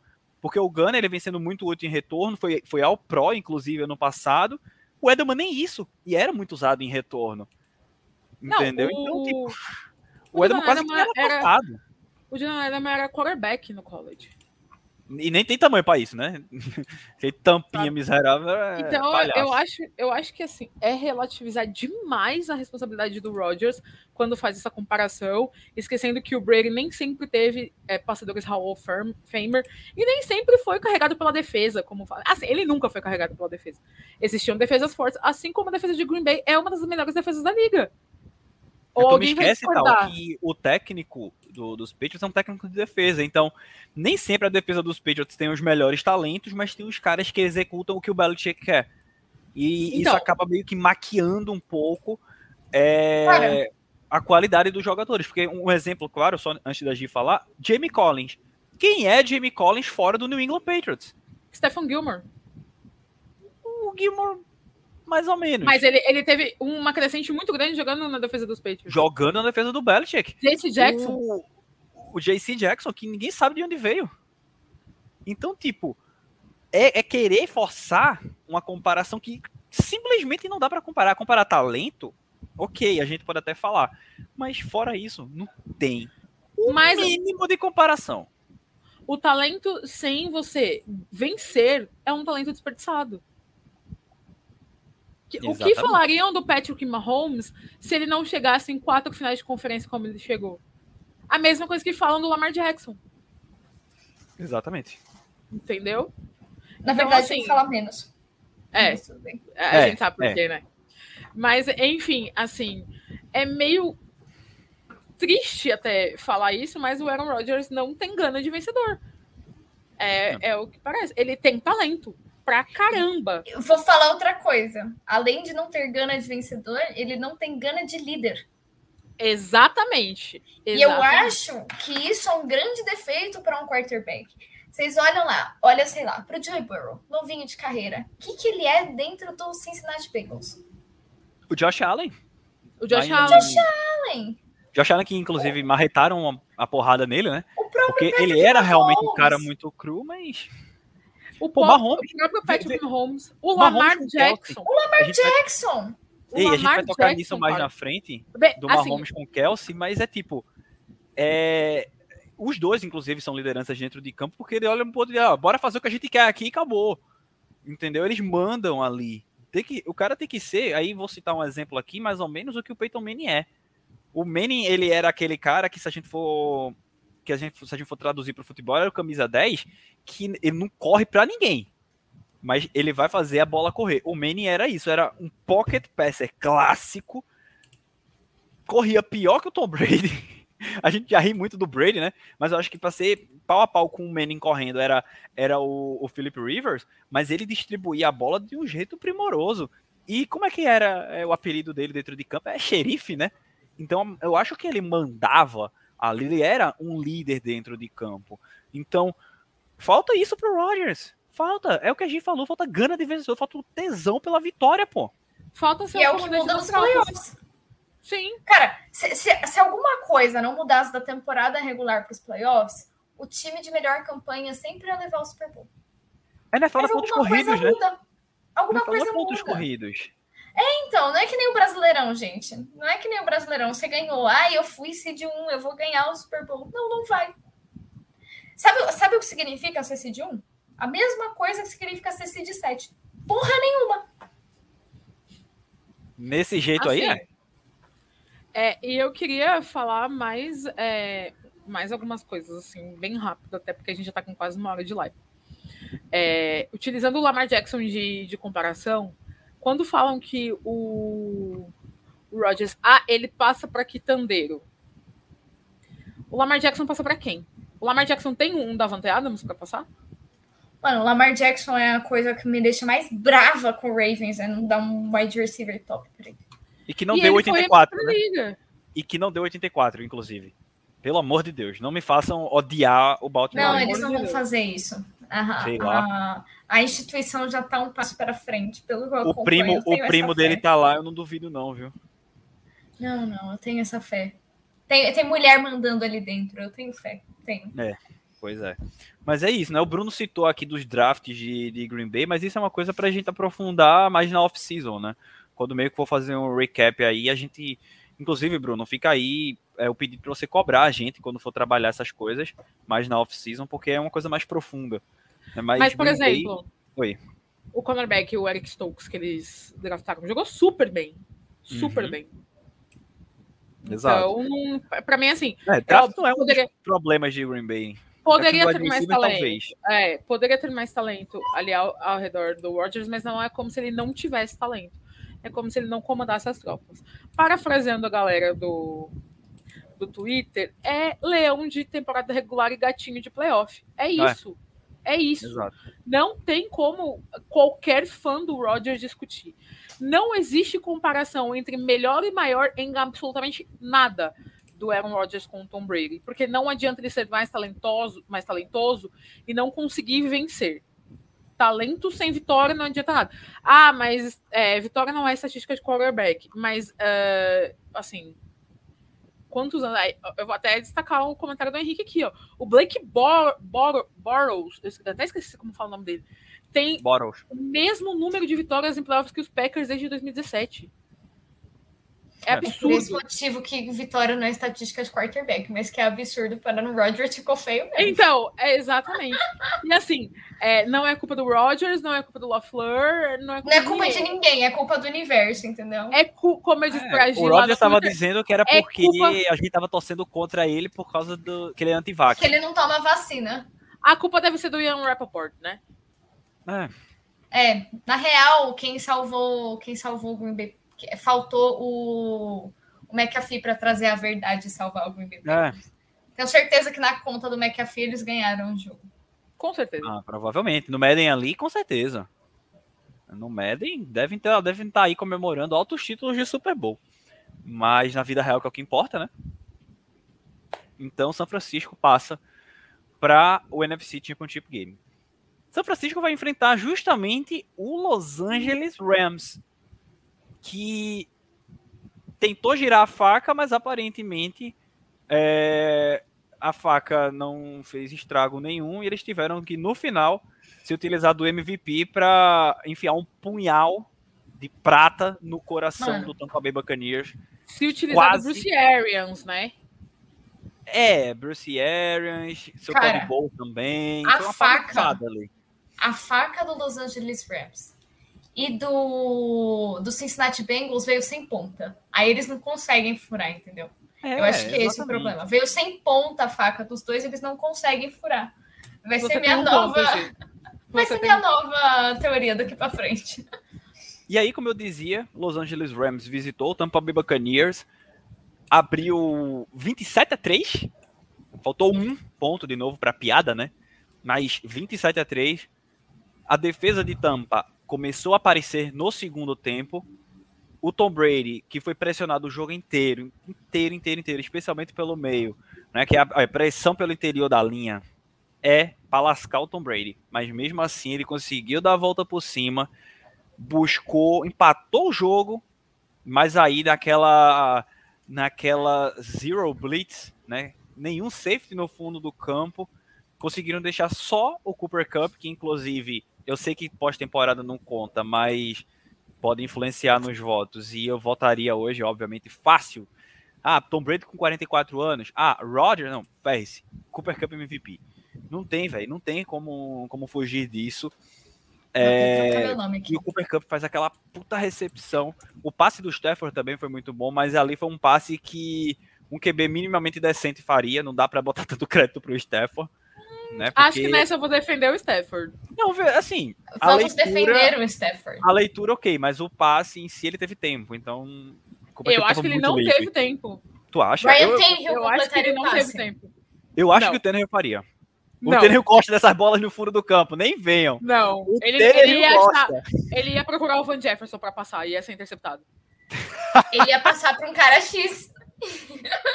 Não, mas aí, é, brincadeira Vou à parte, defender... mas o, a bola do foi muito bem colocada. Foi muito bem colocada ali, né? E o Cooper Cup fez aquela recepção. Inclusive, eu achei que ele ia pra endzone. Também achei. E, e surreal surreal esse jogo. A gente não esperava o que viria logo após, mas só esse jogo já deixou a gente, ó, com a cabeça explodindo. E mesmo assim, o Tampa Bay Buccaneers conseguiu ser eliminado em casa, mesmo com o comeback do Brady. E os Rams escaparam por pouco de serem o Atlanta Falcons 2.0. Comentários, meu povo. É, a primeira coisa que eu quero falar é: é muito apelão você ter Von Miller e Aaron Donald. É muito apelão. Devia ser proibido isso, cara. Ainda mais contra um OL de right tackle titular fora, por problema no tornozelo. Inclusive, tal, o. Pô, como é o nome do, do, do right tackle deles? Tristan Wirfs. É, o Tristan Wirfs. Forçaram ele naquele jogo contra a Filadélfia que a gente fez, né? E uhum. pagaram a conta no divisional. A gente avisou, não traz o cara de volta, pô. Deixa esse aí, bota Exatamente. o Tyrande ali, né? o, o, o right tackle reserva baleado, e que depois foi trocado, inclusive, durante o jogo, e o left tackle sendo uma mãe. Uma porta aberta, assim, tipo. É. Free. É, é não tem quando no, no, banco imobiliário, quando tem aquela carta free of jail, né? Pronto, era literalmente o left tackle do, do Tampa Bay Buccaneers. Tava deixando quem quisesse passar por ali e, e pressionar o Brady. Então, é, é, é sacanagem assim, você jogar com a OL assim, uma palhaçada dessa contra Von Miller, Aaron Donald e companhia. E você falou bem. problemas, esse não é meu. É, você falou bem. É, um dos terrores do Brady é a pressão pelo interior da linha. Por onde o Aaron Donald chegava? Pelo interior da linha. E assim, ele tem um, um dos releases mais rápidos da NFL, mas não tinha condição. Não tinha condição, assim, ele não tinha tempo de respirar. Eu perdi a as única... contas de quantas vezes o Aaron Donald passou assim, ligeirinho. A única vez que ele teve tempo de respirar e escalar o pocket, que ele é um dos caras mais fantásticos escalando o pocket, ele deu uma bola linda pro Chris Godwin. Pro Chris Godwin, não, pro Saudades. Mike É, Eu, saudade. sinceramente, não sei qual foi o último jogo que esse homem apanhou tanto na vida. É, fazia tempo. Jacksonville. Que ele apanhou Jaggers, tanto. Jacksonville. Talvez. Tá, não, acho que no nível, no nível desse jogo de não, domingo. Não, no nível desse jogo de domingo eu também acho que não. Mas assim, apanhou bastante naquele jogo. O que deve ter chegado mais perto para ser uma sacanagem essa, porque uma coisa é ele ser pressionado, outra coisa é ele apanhar como ele apanhou. E o que chega perto talvez seja o Super Bowl contra o Giants. É. é. Inclusive, para quem fala que encostar no Brady é roughing the passer, ele não teve nenhum roughing the passer, né? Ei, sacanagem. Ninguém mandou falar mal das zebras na semana do jogo. Que ser Ei, mas ali, Mas o Rafa teve uns Bellatini- três Roughing the Passer ali. O cara, Rafa foi- Bellatini, ele meio foi absurdo. certo. É, o Brady poderia ter falado a merda que ter falado. É, eu concordo com a Gi, mas o árbitro quis aparecer ali. Foi Sim. até falado na transmissão, inclusive eu vou deixar registrado aqui, não lembro quem foi o ouvinte que falou, que foi a primeira falta de, de conduta antidesportiva do Brady em relação à zebra, que foi marcada na carreira dele. Eu, eu- eu- era tão absurdo que eu olhei assim e disse, peraí, pô, isso não é a primeira não. Mas realmente era. Era. E a zebra quis aparecer, pô. O cara tava com a boca sangrando e não era pouco, não. A porrada do Von Miller não foi é, pra machucar, mas foi uma porrada alta. O Brady foi reclamar, mostrou o sangue e a zebra pra se amostrar. Claro que eu concordo com a Com Gi, já todo respeito. Se não tivesse xingado a zebra e falado que não marcavam falta pessoal contra ele, não teriam marcado essa. Mas essa é a então, questão. eu acho que o universo é um negócio muito louco, Caio. Você cospe pra cima e o universo devolve na sua testa. cabeça. É O. Tom Brady foi apresentado esse conceito. Ele, ele pode parecer um alien, mas ele também é um ser humano. Ele sangra também. Então, Literalmente. isso aconteceu com ele também. É. A gente, a gente viu ele sangrar. Mas falando assim, mais do aspecto do jogo, a gente aqui na live bateu nas teclas de que a defesa dos Bucks não era a mesma. Teve é, a questão do Tristan Wirfs, que é o, o cara mais talentoso da sua L fora. A- além do que, assim, é uma defesa que não estava muito bem, jogando contra o MVP da liga, que é o Cooper Cup. E, assim, um, um gênio ofensivo, que é o, o Sean McVay. E o Stafford, que jogou muito bem, muito bem. E aí eu falei que ia defender o Stafford na última bola. Eu acho que a pressão estava chegando já. O Stafford não é um cara que consegue escalar o pocket tão bem quanto o Brady ou quanto, como outros quarterbacks. É, ele Mesmo tendo a uma bola, mobilidade melhor, né? sim, mesmo. Só que ali o pocket tava fechando tanto que ele não conseguia nem fazer um scramble. O máximo que ele ia conseguir fazer é ir para trás e se ele fosse sacado ia perder muitas jardas. Era. Pra mim, o erro maior foi do Bruce Arians, que falou lá que não conseguiu avisar a defesa inteira de que ia mandar uma blitz. Primeiro que você não manda uma blitz naquele, naque- naquele momento, você não manda uma blitz pra cima do Stafford, sabe? É, é você ser muito tantando das ideias pra mandar É burro mesmo, é uma, burro. é, uma blitz daquela. A gente tava assim, falando. Sem nenhum uma safety. Né? A gente é tava fogo. falando. A gente é tava falando sobre é, Rodgers e LaFleur, mas quer um mérito maior pro Tom Brady que carregar a anta do Bruce Arians pro Super Bowl? Desde o ano passado. Nem Noé carregou uma anta tão grande pra um feito. Prêmio Noé do perfeito. Divisional, Tom Brady. Sim. Total. Total. E assim, é, o jogo corrido do- dos Bucks não funcionou tão bem. E o Fornette É. jogou o jogo todo, né? Mesmo É, o voltando de lesão. Fournette jogou o jogo inteiro. Primeiro que ele é burro. Já Coitado. começa por aí. o, o Mike Evans. Você lembra do muito jogo marcado. contra o Rams do ano Acho que foi no ano passado. Mano, a Foi linha abriu ano, não, pra né? ele correr. Não, foi do ano passado. A linha abriu pro cara correr. O cara foi onde não tinha espaço. Ele é burro, sim. Ele é. O Leonard Eu Fournette. menino é da LCU hoje. Veio de LSU pra você ver como eu sinto raiva. Mas é, é assim, né? LSU é isso aí mesmo. O Burrow é o ponto fora da curva. E o Chase. Mas enfim, é, eu, vou parar, eu vou parar de, E o de JJ? ofender LSU de graça. É, os wide receivers. O OBJ, o, o Landry. DJ Shark. Os receivers Ah, você pode respeitar. Os É, running backs você deixa você xingar. Os wi- wide receivers são realmente. Alô, Hilaire. Os corners também são bons. Tem uma questão do Hiller, assim. é, ele não é um running back ruim, ele não era um running Ah. back de primeira rodada. É não era um running back para ser draftado na frente do DeAndre Swift e do Jonathan Taylor. Óbvio que não. Ele não é um running back ruim. Mas voltando a falar do jogo, assim, é, defensivamente um jogo muito bom, muito bom dos Rams, até o Tom Brady resolver que queria virar aquele jogo. É. E aí, a hora que aquele homem resolve que quer fazer alguma coisa, sei lá, cara, é uma entidade que baixa nele. Não tem nenhuma explicação para aquilo. Eu tinha tweetado, é, acabou, esse ano não vai dar pro Brady, pro velhote, Ué. porque eu chamei ele de velhote. Sabe qual foi a hora que eu De vi que ia repente, dar? tava empatado. Quando eles Nossa, responderam o. Quando eles responderam com, a- com os turnovers. Porque eu cantei. Vários dos turnovers eu cantei. Eu digo, a defesa precisa forçar a turnover. Eu tava, tava narrando esse jogo, né?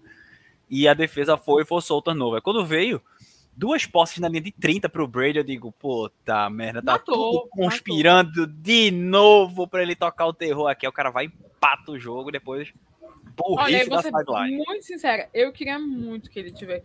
Que o Ah, eu- tivesse pela errado aquele field goal. Porque eu queria muito que, essa, que, essa, que esse jogo fosse pra prorrogação. Queria E muito se fosse pra fosse prorrogação, se fosse pra prorrogação, Tampa ia ganhar esse jogo. Mesmo que o, o Los Angeles Rams tivesse a primeira posse. Sim. Porque o, o, o timing do jogo, o momento do jogo era todo dos Bucks. Era. Mas chegamos né, na vitória dos Rams. E aí os Rams têm a chance de provar que o all-in deles realmente não é inútil. E, e chegar e ganhar o Super Bowl, né? Vamos ver se isso vai acontecer. É, Já gostaria de dizer, já gostaria de dizer aqui, como disse nas outras lives, que São Francisco não está morto. E Né? assim, Nick é, Bolsa né, jogando muito, forçando turn- turnovers a defesa de São Francisco. e ó, Então, é Super Bowl or bust mesmo. Mesmo. quatro turnovers forçados pelo, pelo Tampa Bay Buccaneers. O que Makers tava assim, dando a bola de presente. Sim. E olha que a defesa de Tampa não estava tendo uma atuação tão boa como a gente sabe que São Francisco vem tendo. E assim, E na assim- temporada regular é, desse ano, foi quanto? O recorde desses dois? É 2-0 para São Francisco, né? O Kyle Shanahan é o quê? Ele é pai do McAvey, né? E assim, Eu não vou me é, surpreender de ver o São Francisco no Super Bowl, não. Existe uma outra questão. Não, é que a Giovana de hoje não vai se surpreender. Mas se você chegar na Giovana da semana 1 e contar que São Francisco foi pro Super Bowl, aquela Giovana vai se surpreender. é, assim, eu só. Não, Ó, estão tentando dizer que não é zica, é porque Não é zica, não eu é a zica. Tal, a gente não tá zicando. Eu não tô falando nada, então você pode ver que não é zica. São eles e eles falam, quando eles falam, acontece. Quando eu falo, zica. Mas eu tô Sobre São Francisco, a gente tá dizendo desde o início dos playoffs que não dá pra descartar esse time. Tá entendendo? Não dá pra descartar. E não é de hoje que, que o Kyle Shanahan, com extremas limitações no time, às vezes, como ah, Garópolo jogando ruim, ah, perdeu o Raheem Mostert, que era o primeiro running back, running back 1 do time, destaque, não sei o que, acha running back 1, eu não sei. Porque assim, se a gente sempre diz, ah, é, dizia muito na época do Brady New England, né? Que o, o Brady fazia de, do- dos quitandeiros do Gillette Stadium um cara que vai chegar e vai ser útil nos playoffs. Como, por exemplo, Danny Amendola. Quem era Danny Amendola antes de. A gente não sabe do né, que o Amendola veio. E A chegou e foi quem ele é hoje em dia.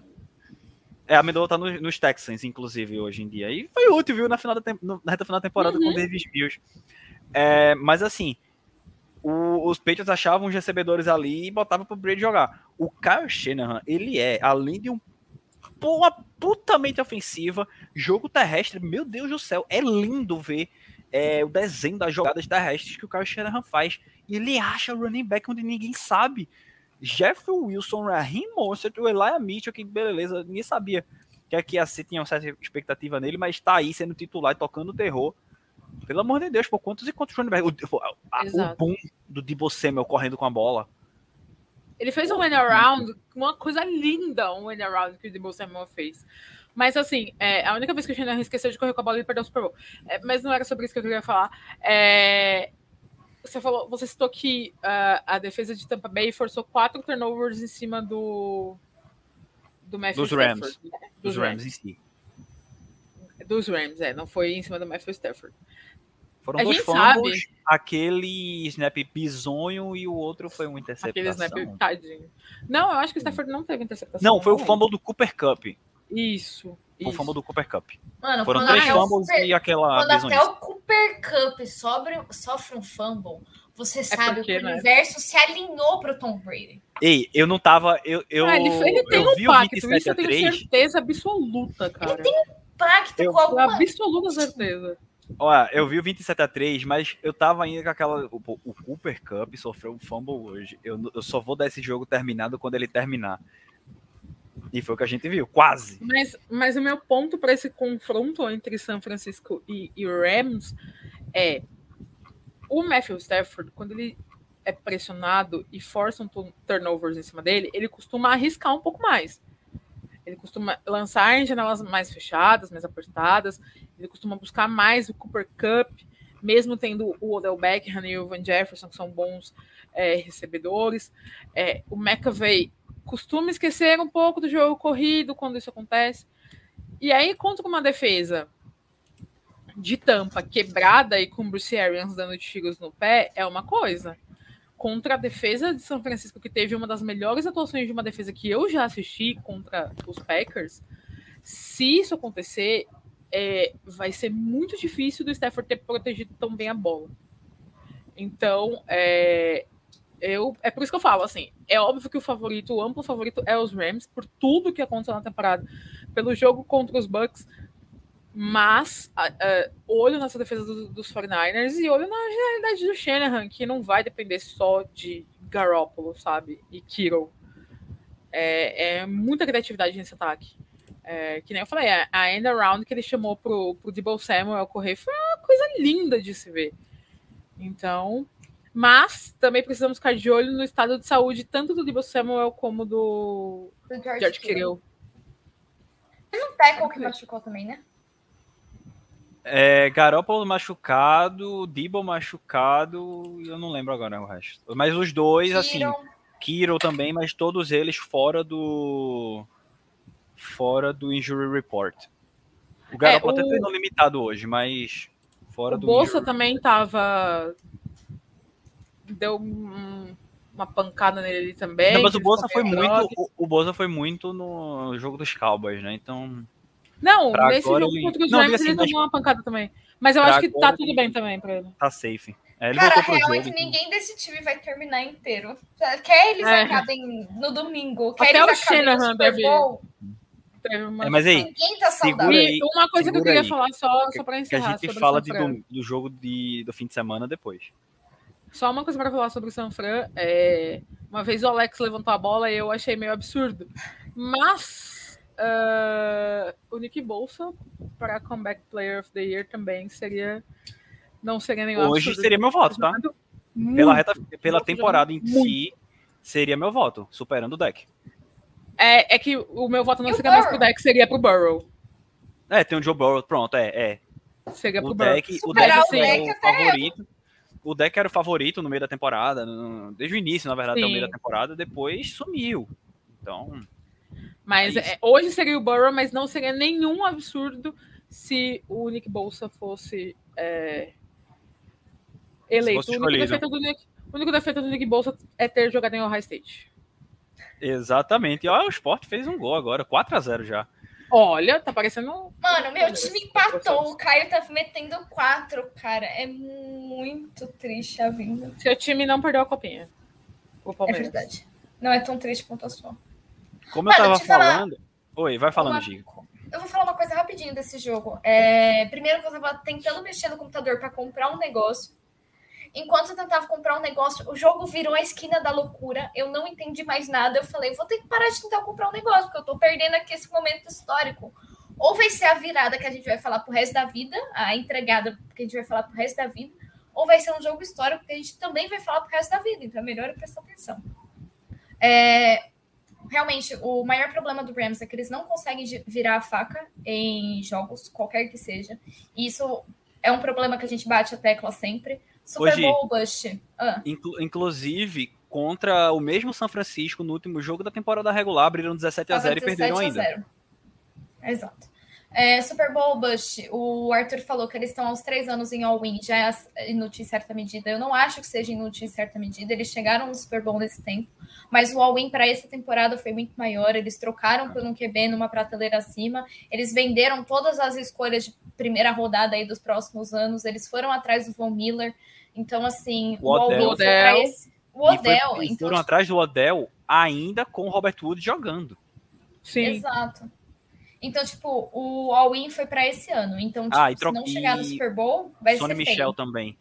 Trocaram pelo Michel na ausência do então, Makers. Tipo, o time se reforçou muito para isso. E, e, a única coisa que paga um investimento do tamanho que o Los Angeles Rams botou é um Super Bowl. E se não virar a faca em jogos, não vai conseguir chegar lá e vai ter sido bust, sim, senhor. E é o que eu ia falar. É, a defesa de Tampa não jogou bem, como a gente já esperava, eu acho, porque a defesa de Tampa não jogou bem a temporada inteira. A, a secundária era um buraco que todo mundo já sabia que era um buraco. a questão é que o Philadelphia Eagles não conseguiu explorar, porque se o Philadelphia Eagles de dezembro tivesse entrado em campo, teria ganhado do, do Tampa Bay Buccaneers. Eu não tenho dúvida. Que eles arrumaram um jeito de botar o Philadelphia Eagles de setembro em campo. Mas, enfim. É, a secundária é um problema. O front seven, é, aliás, a OL também estava com problemas. Então, esse time ter voltado é muito mérito do Tom Brady, nenhum mérito do Bruce Arians, porque ele não consegue ter mérito nas coisas que ele faz. É um negócio bizarro, assim. E aí fica o aviso pro, pro Los Angeles Rams. Boa sorte. E olho para A gente vai falar disso mais na frente, mas olho também na, no, no Andrew Whitworth, né? Que é o left tackle que tá baleado de Los Angeles. É, vamos lá. A gente já teve um grande jogo, início da tarde do domingo, final da tarde do domingo, na verdade. E aí de noite a gente já sabia que ia ser um, tiroteio, um grande jogo e tal, mas a gente não sabia que ia ser o que foi. Kansas City Chiefs e Buffalo Bills, os Chiefs até abriram certa vantagem. Ficou se perguntando, ih, Buffalo. Mas Buffalo veio pro jogo depois. Eu, eu mesmo vou dizer para vocês, eu me questiono, digo, seus frescos. Vocês fizeram o que fizeram com o meu time no Wildcard para chegar aqui e, e, querer ficar essa palhaçada contra, contra a Kansas City? Contra uma defesa que, querendo ou não, é pior. Mas o Josh Allen parece que tava com azulzinho e. De novo, né? E o, o antivax número 2 lá, o Reinaldo, né, glorioso Gabriel Davis, parece que tomou do mesmo remedinho que o. Mano, ele é a cara do Reinaldo. É a cara do Reinaldo, é Reinaldo Verso. É igualzinho. E o Gabriel Davis. Tem alguns Reinaldos. Quatro touchdowns recebidos e mais de 200 jardas no jogo.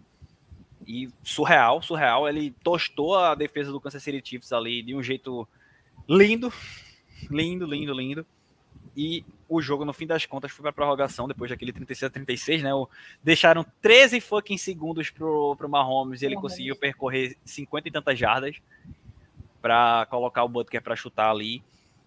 E assim, se a gente criticou a defesa de, de Tampa pela aquela blitz, eu sei que o Kelsey é o Kelsey, eu sei que tem todo aquele rolê doido de ah, eu vou correr para onde tiver vazio, onde tiver espaço ali eu vou correr. O, o Kelsey disse para o Mahomes e Mahomes a gente sabe que coloca a bola lá. Mas que pataquada da defesa do seu Buffalo Bills.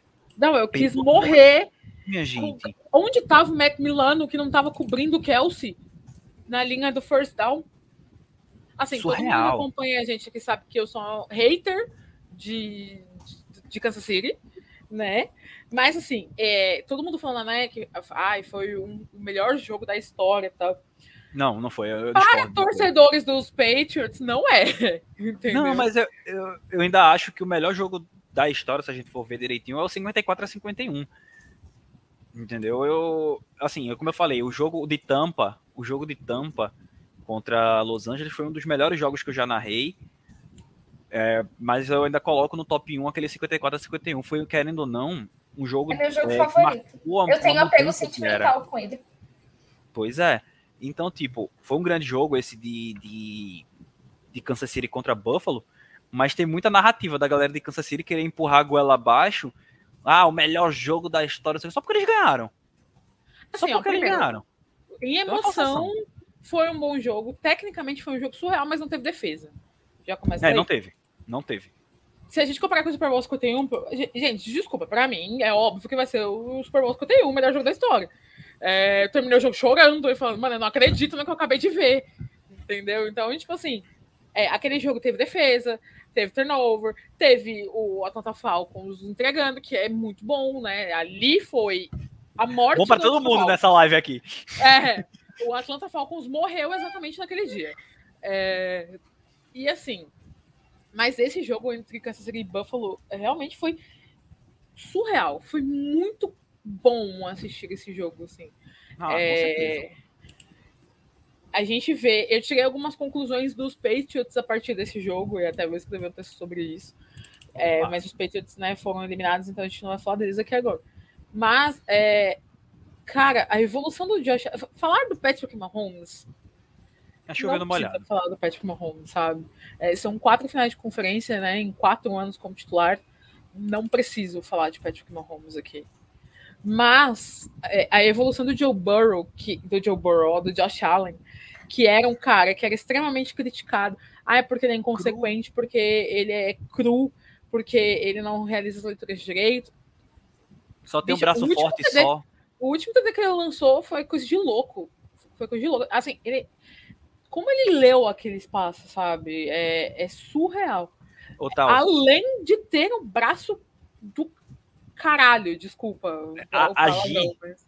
a Gi tweetou, eita, não sei o que. Foi o TD do Tarek Hill, não foi, Gi? Aí eu disse, relaxa que Josh Allen ainda tem tempo. E ele foi, guiou uma campanha extremamente rápida e conseguiu anotar o touchdown naquele passe pro Davis. Um pouquinho menos rápido. Mas eu ainda acho que o BO, sabe qual foi o BO? Mano, 13 segundos não devia dar pra ninguém fazer nada, cara. Era, é. era, pra ter, era pra ter dado o kickoff no velho Squib. Deixa a bola uhum. pulando lá. Deixa Sim. a bola pulando lá. A chance de Só, ter um olha Jamanta assim, era menor, pô. Só duas, só dois quarterbacks eram capazes de fazer alguma coisa com 13 segundos. Um deles era o Patrick Mahomes. Exato. Então, assim, é, é totalmente mérito do Mahomes, mas esse jogo não teve defesas. É, a gente foi cobrado no Twitter, né, pelo, pelo nosso querido Master of Fate. Mas eu queria dizer que assim, eu sempre torci contra a Kansas City, mas a minha crítica nunca foi ao ataque de Kansas City, embora o Tarek Hill não estava sendo um fator. A minha crítica sempre foi a defesa. E o meu ponto foi provado. A defesa de Kansas City tomou aí te dá um arrodo. É, não conseguiu parar o Josh Allen é, tanto quanto deveria.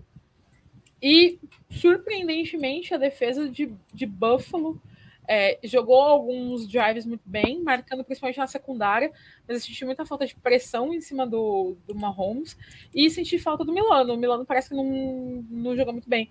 E o Matt Milano é um dos melhores linebackers aí da AFC. Então, é, eu, eu senti falta dele.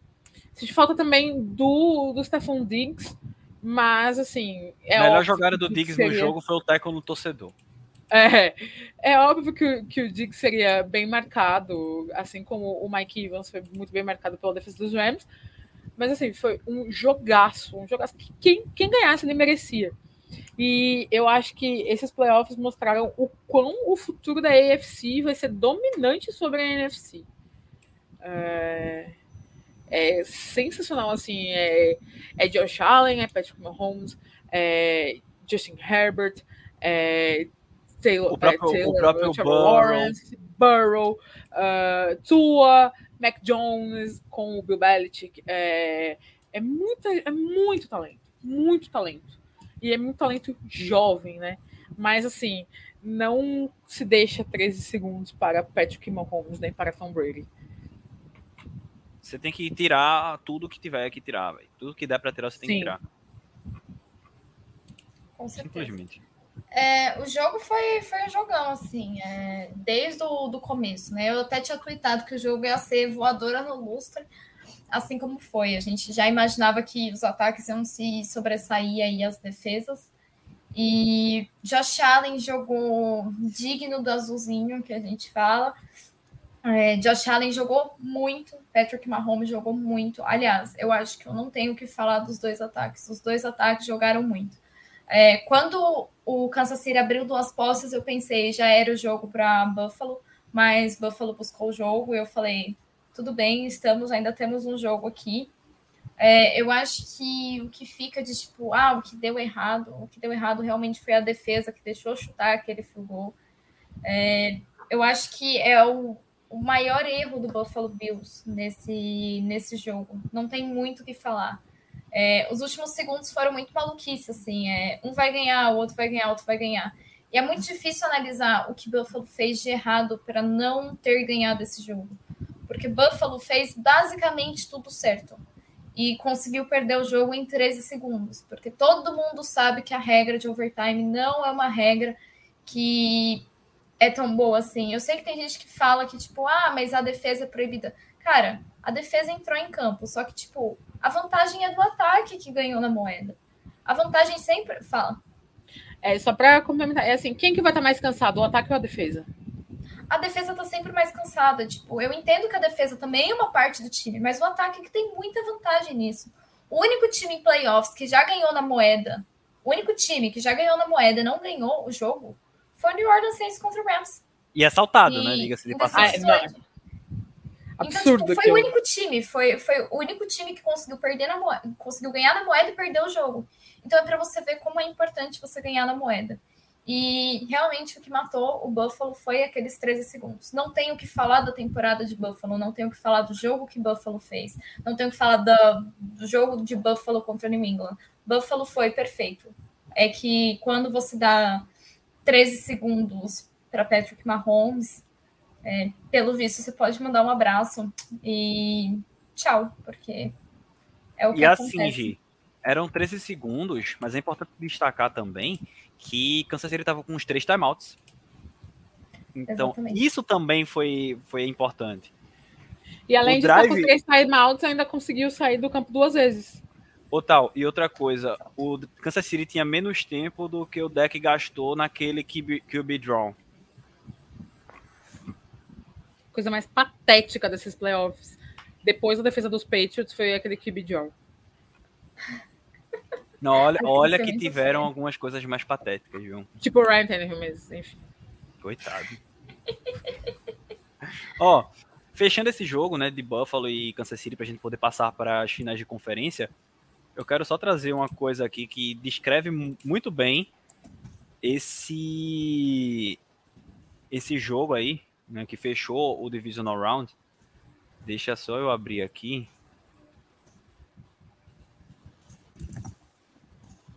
Deixa eu ver. Se sair o áudio aí, vocês me avisam, tá? Por favor. Se, se não tiver saindo o áudio. Vai perder, vai ganhar, vai perder, vai ganhar, perdeu! Ganhou! Que jogo lindo. Tão bonito quanto o de Garoppolo. Você gosta muito de exercícios. Já tentou fazer um Cooper? Você ficaria com o perfeito. Parece que o nosso jogo de golfe será mais cedo. Pelo menos agora. Vão parar de mandar eu me vacinar. Eu não te contei. Agora é preciso do comprovante de vacina para entrar no campo de golfe. Ó, vai tomar no teu. Vai perder. Sensacional. Mas Nossa, essa parte do vai perder, vai ganhar, vai perder, vai ganhar. É, É isso, Eu tava pô. exatamente assim. Eu fiz um tweet assim. Eu tava muito assim assistindo o jogo. O Aldo, mais uma vez, sendo um doente mental aí, Muito né? bom. Mas genial, como sempre. E, e é isso, né? O jogo a gente não sabia quem ia ganhar, realmente. E agora o Sacon, ele tweetou muito bem. Quem ganhasse no, no Cara Coroa ia ganhar o jogo. Não tava, tipo... é, não tinha dúvida.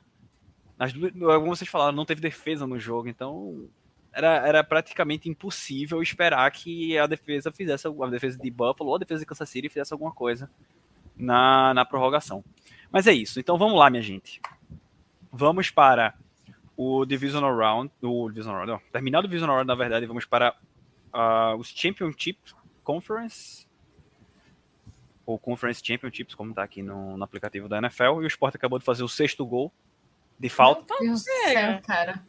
Ah, mas assim, né, tem que gastar. O time que passou oito jogos sem marcar um gol sequer no Campeonato Brasileiro, jogos seguidos, sem marcar um gol sequer no Campeonato Brasileiro no ano passado, tem que fazer uma graça esse ano, pelo menos, né?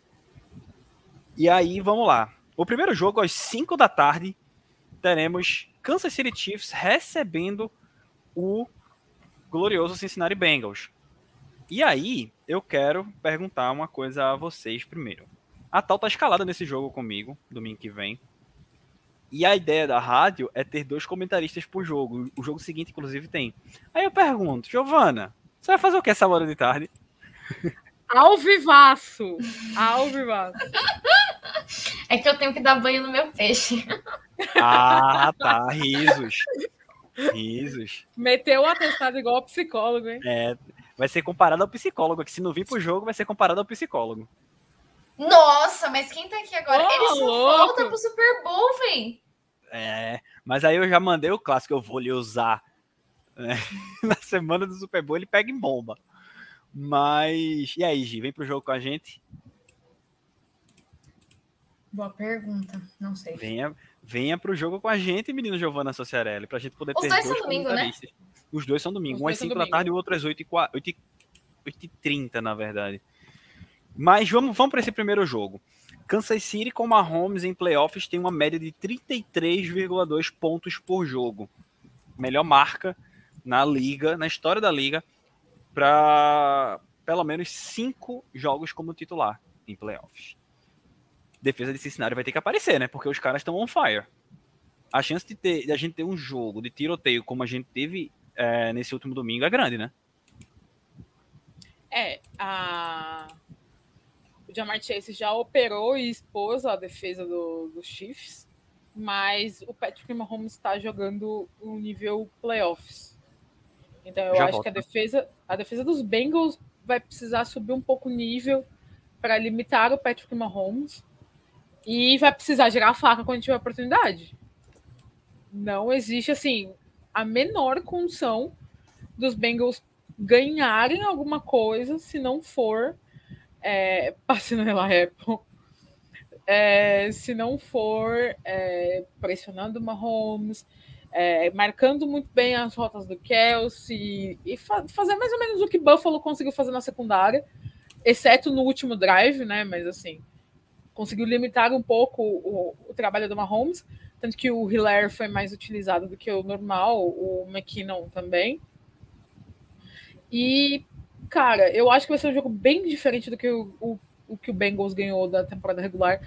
Mas, assim como eu acho que São Francisco tem uma chance e não tá morto, também acho que um time que tem Jamar Chase, Higgins, Joe Mixon e, e principalmente Joe Burrow não tá morto. Só precisa aproveitar as chances quando elas aparecerem.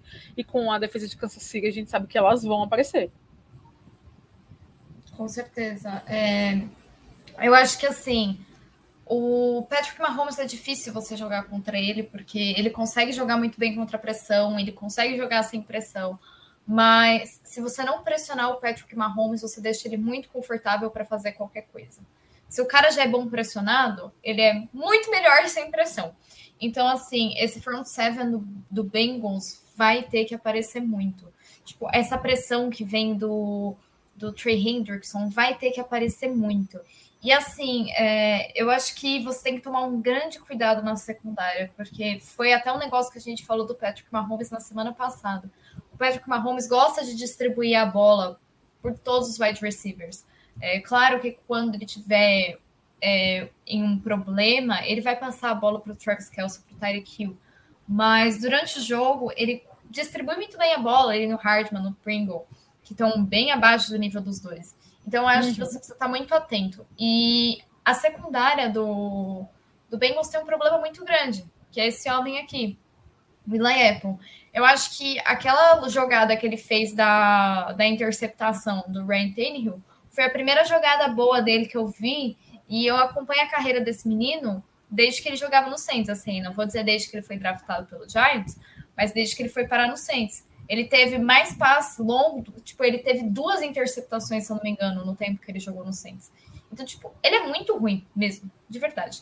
Tipo, ele tá jogando melhor agora, mas o melhor dele continua sendo ruim. Então, eu acho que isso é um problema muito grande. E isso vai jogar muita responsabilidade no Bates. E aí o Bates vai marcar quem? O Bates vai ficar em cima do Tyreek Hill. É, e assim, você marca muito bem o Tyreek Hill com o Bates e vai sobrar o Kelsey. Era o que eu ia falar, só que, tipo, o Bates tem tamanho para marcar o Kelsey? Não.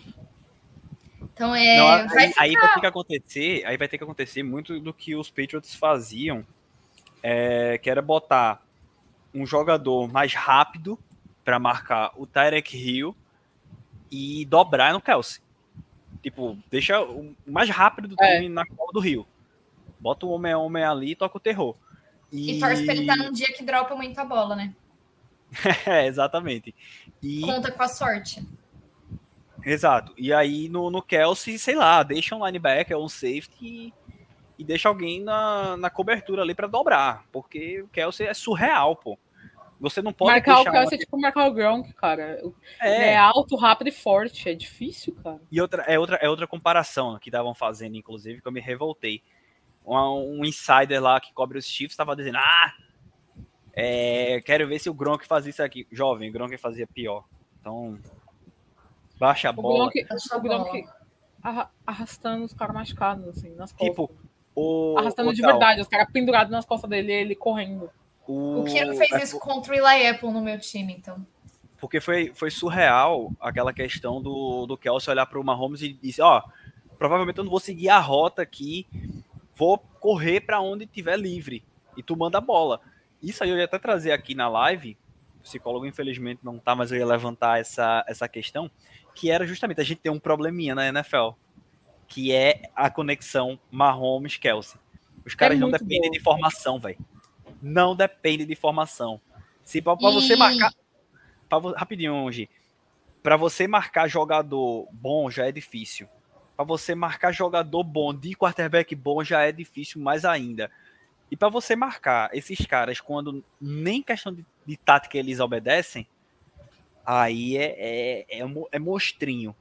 Mas é o cara querendo fazer comparação de jovem, re- relaxa o piu-piu aí, porque a gente tá falando de do melhor QB da história, ou pelo menos um dos dois melhores QBs da história. QB não, perdão, Tyrands. Então, o cara tá forçando a barra mesmo. Muita gente caiu em cima dele, ó, bicho, não, não entra nessa aí, não, não força essa barra, não. Mas o Kelsey, ele é surreal. Ele é surreal. Eu, eu me assusto quando eu tô fazendo o jogo dos Chiefs. A tal pegou o jogo dos Chiefs comigo mesmo algumas vezes nessa temporada. E eu já fico assim, ó. Quando o Mahomes tá fazendo o scramble, tá pra lá e pra cá, eu já digo, ele vai encontrar o Kelsey em algum canto, bicho. Isso é impressionante como o Kelsey tá lá. Como ele simplesmente tá lá, é sozinho de alguma forma. Então é, é quase impossível marcar ele. Tem que torcer que eles. Tem que ser a tempestade perfeita, basicamente, para a equipe do, do Cincinnati Bengals. Porque, beleza, vai ter ataque, mas a defesa deles vai precisar dessa tempestade perfeita. Então, é uma promessa de sim um grande jogo no domingo à O tarde. que eu acho é, o que eu acho que assim, o Bengals vai precisar da mesma coisa que o Bills precisou. A defesa não vai conseguir parar o Patrick Mahomes. Atualmente ninguém tá conseguindo parar o Patrick Mahomes. Se você Não se- for pegar Hoje, não se para, né? Não se Não para, se para. Se limita. Pede que Mahomes se limita. Você no máximo é. reduz o efeito que ele vai causar, mas ele vai botar a faca em você de qualquer jeito. O que você precisa estar pronto é para revidar a sua faca. Então, tipo, Ele vai meter ponto na sua cabeça. o ataque do Cincinnati Bengals precisa estar pronto para fazer mais ponto do que o ataque do, do Chiefs. Você não pode contar com o turnover do, do Patrick Mahomes. Você precisa contar que o seu ataque vá anotar sozinho mais pontos. Beleza, como que a gente vai fazer isso? O Kansas City Chiefs vai jogar com sistema de blitz, como eles estão jogando sempre. E isso vai ser um problema? Isso vai ser um problema para o Bengals. Porque o Bengals está com o OL que não jogou bem. Então, tipo, se eu fosse, se eu fosse o Joey Burrow, eu mandava um presente para minha OL inteira essa semana. Aquele famoso Eu falava- jovens. É, porque assim, Dá ele joga pegar melhor do uns OL emprestados, assim, pra jogar só esse jogo? É, então. tipo, eu acho que eles jogam melhor do que eles jogaram semana passada. Eu realmente acredito que eles jogam melhor do que eles jogaram semana Eles tiveram uma passada. temporada melhor do que foi esse, esse último jogo. É que eles tiveram uns problemas de lesões nas últimas semanas. Mas, Exato. tipo, eu acho que eles jogam melhor. Então, tipo, manda um, sei lá, manda um chocolate pra esses caras, pede pelo amor de Deus, e tenta dar três segundos pro Burrow. Burrow com três segundos já faz muita coisa. O Burrow com três segundos queima a blitz da desgraça do Kansas City Chiefs e vai jogar a bola lá na secundária. E aí Pro ele Chase. vai ter Jamar Chase, aí ele E vai ter Higgins, T. Tyler Boyd. Higgins, aí ele vai ter para quem lançar a bola. E outra E coisa que eu acho importante que o Zach Taylor esqueceu no último jogo: corrida com o Mixon pela lateral. A corrida não entrou pelo meio em nenhum momento. E ele insistiu com a corrida pelo meio várias vezes. Todas as vezes que a bola foi no, foi no Mixon pela lateral, a corrida entrou pelo menos seis jardas. Então, tipo, cara, a, defesa do Kansas City é boa contra a corrida? Não é. Não é, tipo, uma das melhores defesas da liga contra a corrida. Então, cara, bota o Mixon pra correr pela lateral, tenta dar tempo pro Joe Burrow, tenta fazer seu L jogar o ma- o melhor que puder e mete bola na, mete bola na secundária. Corre Deixa eu dar um conselho. Mixon e mete bola na secundária. É o Deixa eu dar um É só- conselho pro Zach É só dar tempo, é só dar tempo pro Burrow queimar a Blitz. Só isso. É... Dá tempo pro Burrow e deixa ele encontrar o CJ Uzoma, que vai ter só o Daniel Sorensen na marcação dele. E se tiver oportunidade de girar a faca, gire. Vira, pelo amor de A Deus. desgraça da ponta da sua faca que você, sei lá, bateu. Pega essa desgraça dessa sua faca, Amola afia, essa bosta. afia essa desgraça, enfia no, no Kansas City Chiefs e gira, porque eles não aprenderam a fazer isso. Exatamente. E tipo, Eu sinceramente É, não espero que isso passe, mas eu tô aqui revoltada viu- fazendo meu papel. a e gente, a gente deve ter o Tyler Matthew fora, né? Ele tá no protocolo de concussão. É, tá protocolo de concussão. Possa ser que Esse o daí que é produto de. LSU. O melhor safety da liga. Não, aí não força, né? Mas, É, mas me falaram isso no começo da temporada. Eu tentaram, tentaram empurrar essa também, verdade. Ó, é, mas aí a questão, a Gi tocou num ponto muito bom, que é a questão do jogo terrestre, mas eles têm que saber usar também passe curto pro, pro Mixon. Vem blitz. Na lateral. É, o, o glorioso passe que a tal não gosta. Chama screen pro Mixon. Eu Chama o adoro screen pra passe wide screen, gente. Eu, eu sou cria screen. de Drew Brees. Vou deixar essas screen, duas aí brigarem, ó. Deus do céu. E virem. É, é treta aqui das duas. Peraí, vai. Briguem. A Briguem. porcentagem de, de Anti- acerto do screen, assim, de acerto Anti e a favor de screen. positividade do screen é ridícula. O screen precisa ser muito, muito, muito bem executado para dar certo. E na maior parte das Dava vezes muito não é. certo. Dava muito certo com o meu time, dá muito certo com o Cincinnati Bengals. É o que importa pra mim nesse momento. Se o, Dava muito certo com a gente também, Patriots. viu, Tal? se o É, New pra England gente Patriots não consegue fazer screen agora, eu não tenho Agora. culpa. Agora. Não tenho Não, mas é, é- não é só o New England Patriots que me irritam com screens que não funcionam. Não, tem os times que não conseguem fazer, mas os que conseguem fazer e que dá certo, usem. Moisés? Tipo, os que conseguem, tipo, o Cincinnati Bengals, toda vez que mandou screen no Mixon, conseguiu ganhar jarda. Pra que botar 85 quilos de pressão na coluna do coitado do Joe Burrow se você pode simplesmente fazer um passe em screen e deixar o seu running back se ferrar? Isso é verdade. Agora, é E importante preservar o destacar... joelhinho. Do... Exato. É importante a gente destacar também, pessoal dessa defesa de Kansas City, antes de a gente passar pro, pro último jogo, que foi a adição do Melvin Ingram, né? Tá jogando bem pra caramba. E vai levar muita dor de cabeça ao Joe Burrow aí nesse jogo do domingo que vem. E aí eu quero perguntar a vocês, vocês apostam em quem nesse jogo? Infelizmente não consegui. Passe no Eli Apple, vitória do Kansas City. Tô fechado com Ô. vocês três. Tô torcendo pro, pro. Burrow e pros Bengals. Ia ser muito legal ver o Burrow na final. Não, eu vou torcer pelos Nossa. Bengals, óbvio. Eu vou torcer muito, mas eu vou torcer desesperada, assim, como uma mãe torce para um filho. Eu vou estar assim. Mas, Mas, infelizmente, acho que Kansas City leva. É de isso aí. novo, terceiro. Vamos lá, vamos lá. Quarta final de conferência seguida, podendo ser o terceiro Super Bowl consecutivo, podendo ser mais um. Quer dizer, segundo Super Eles foram terceiro Super Bowl É consecutivo, né? muito parecido, meu Deus. É o terceiro? É o terceiro. terceiro Super Bowl consecutivo, podendo ganhar o segundo anel em três anos. Esse é o Patrick Mahomes. É isso aí. Então, fechando esse jogo Uau, com nossos, gato, com os nossos palpites, vamos para. vamos para o jogo da NFC, é, o NFC Championship Game. Los Angeles Rams recebendo lá no SoFi Stadium o San Francisco 49ers. Fora que a gente já falou dessas duas equipes, o que é que vocês têm para trazer desse jogo? Né? E lembrando que São Francisco vem de seis vitórias consecutivas contra o Los Angeles Rams. É aquilo que a gente falou, paternidade do Kyle Shanahan sobre o Sean McVay. É, eu acho que. Por mais que o Los Angeles Rams tenha, tipo, se preparado para esse momento, eu acho que eles vão encontrar o maior problema deles, que é, de fato, o, um sistema montado pelo Shanahan. Mas é, eu vou deixar um adendo aqui. É, o New Orleans Saints também venceu o Tampa Bay Buccaneers é, as duas vezes na temporada regular e depois perdeu para o Tampa Bay pelo mesmo para o mesmo Tampa Bay Buccaneers em casa é, nos playoffs. Então, tipo, é, eu sei que a gente gosta de falar de, de paternidade, tipo, isso é muito é um negócio que dá mesmo para você parar e analisar, mas eu acho que às vezes você tem algumas exceções que podem fugir a essa regra. Claro que eu tô falando, comparando aqui Tom Brady com Matthew Stafford, isso não tem nenhum sentido no universo, mas eu acho que é muito difícil você ganhar.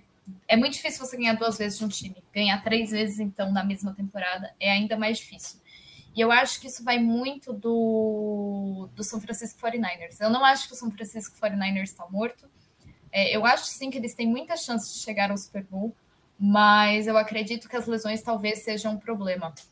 É, você tem o, o Dibu Seymour, que não tá 100%, você tem o George Kittle, que não tá 100%. A gente já falou aqui das lesões. Jimmy. E até que ponto... O Jimmy, mas o Jimmy já não tá 100%, tem uns cinco jogos, eu acho. Mas. É, Tem uns 5 anos que ele não tá. Desde que ele chegou na liga, ele não tá 100%. No ano, né? O único ano que ele teve 100% chegou no Super Bowl, né? Exato. Então eu acho que é até que ponto as lesões vão atrapalhar esse ataque. E até que ponto o, o Jimmy Garoppolo vai apanhar, até que ponto ele vai receber pressão. E a vitória do São Francisco 49ers, como sempre, vai passar pela mão do Debo Samuel. Se o Debo Samuel estiver muito zoado, assim... Vamos, pegar, tipo, o exemplo do, do Derrick Henry. O Derrick Henry, eu acho que não estava 100% para o jogo, o Tennessee Titans perdeu. Eu acho que o Debo Samuel é a mesma coisa. Se o Debo Samuel não estiver 100% para o jogo, vai ser difícil para o São Francisco 49ers. E olhando pela perspectiva do Los Angeles Rams, é, eu acho que o Rams fez tudo certo naquele primeiro tempo do jogo que eles tiveram na semana 18. Eles fizeram tudo certo no primeiro tempo.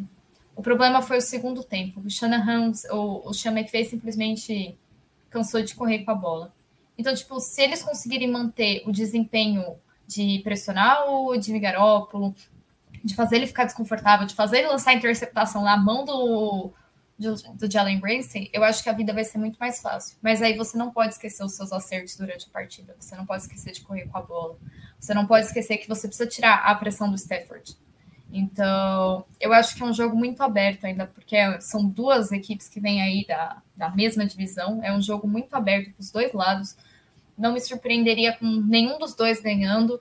É, eu acho que a vantagem, se você for olhar técnica, ela é do Los Angeles Rams, mas, tipo, se você for olhar com qualidade de elenco, com nomes que você tem disponível e tal, mas você tem uma pequena diferença do lado do São Francisco, que sem dúvida é o Shannon. É, eu acho que a, que a Gi falou tudo muito bem.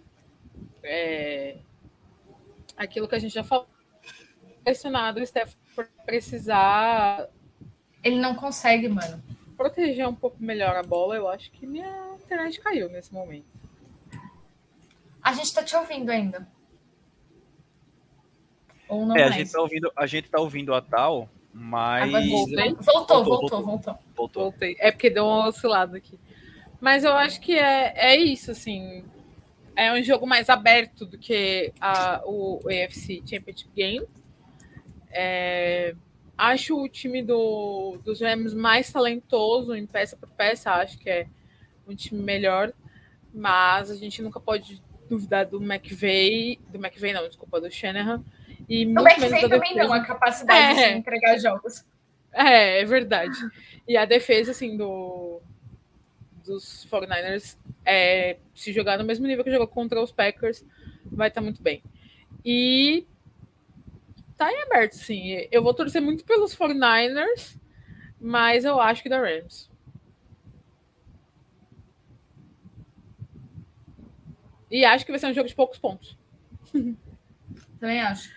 E se a defesa de São Francisco entrar do jeito que entrou contra o Packers, meu amigo, eu acho bom o Ekeller tá pronto para segurar essa bola. Ah, o Ekeller não, gente, já tô até xingando o moço errado. O Ken Akers está pronto para segurar essa bola, viu? Sim. Sim, E assim, 90% do do jogo vai passar pelo Debo Samuel. E na- do outro lado, 90% do jogo vai passar pelo Nick Bolsa. É. Sim. Ainda mais, ainda mais porque, como, como eu tinha falado, né? O Andrew Whitford, ele tá, tá baleado. Né, não tá 100%. E o Boza ali, ali em qualquer, qualquer um dos lados tranquilamente. Então, Ele é muito bom, né, cara? O Nick Bolsa.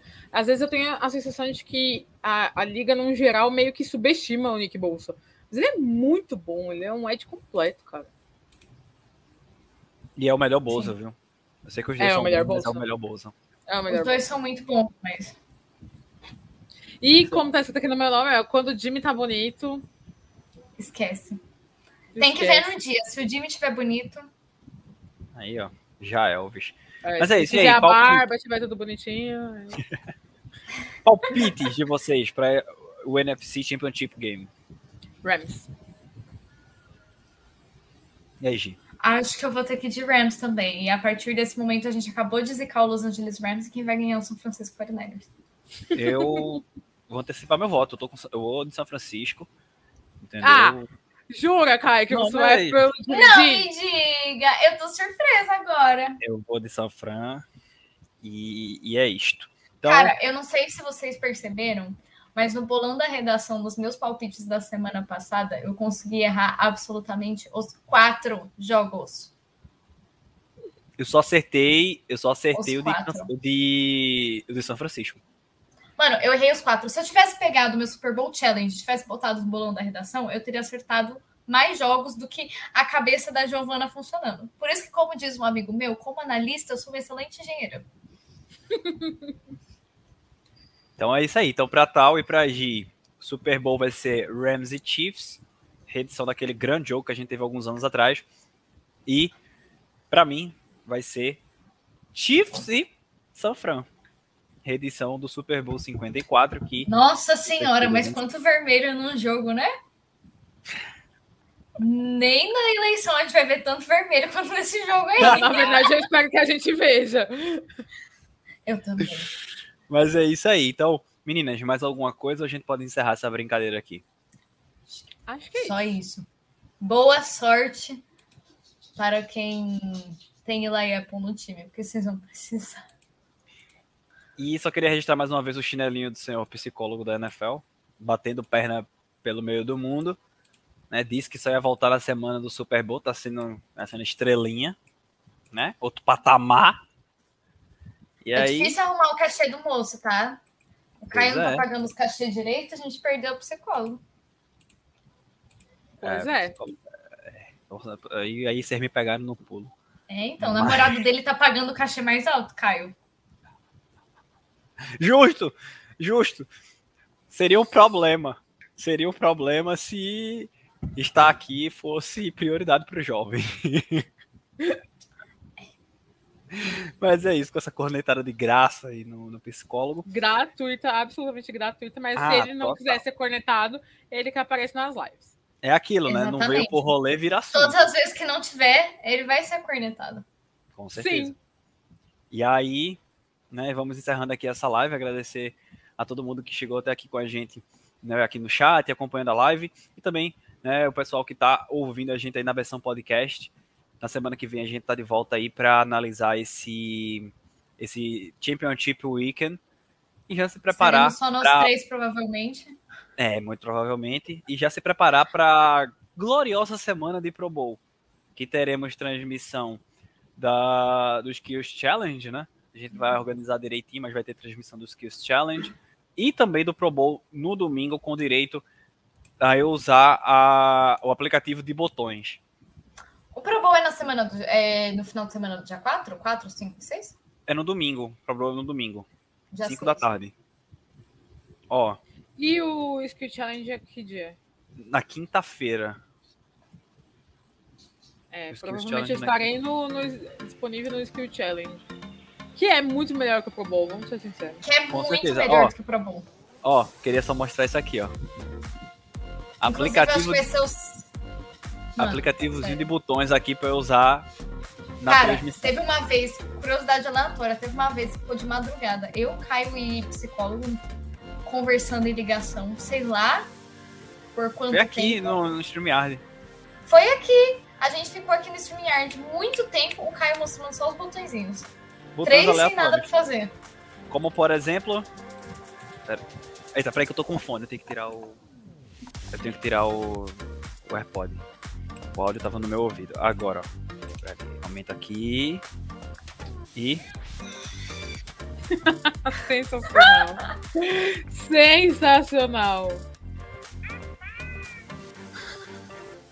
glorioso xaropinho aqui, então vou usar muito, mas muitos botões desses aqui na lá no, no Pro Bowl. Inclusive, eu usei isso, eu acho que foi no é, foi em Cardinals e, e Rams, no Wild Card, que teve treta e tal. Aí eu botei aqui a, a página só de botão do programa de Ratinho e fiquei colocando direto. Era Ratinho!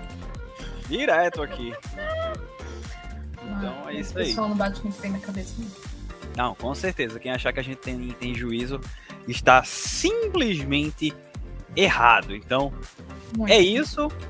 Vamos encerrando por aqui essa live maravilhosa. Eu tava aparecendo aqui, mas whatever. Voltamos na semana que vem, não tem dia certo, mas voltaremos semana que vem com a análise do glorioso Championship Weekend e se preparando justamente para a semana do Pro Bowl. Um abraço, valeu galera, até a próxima. Tchau, tchau.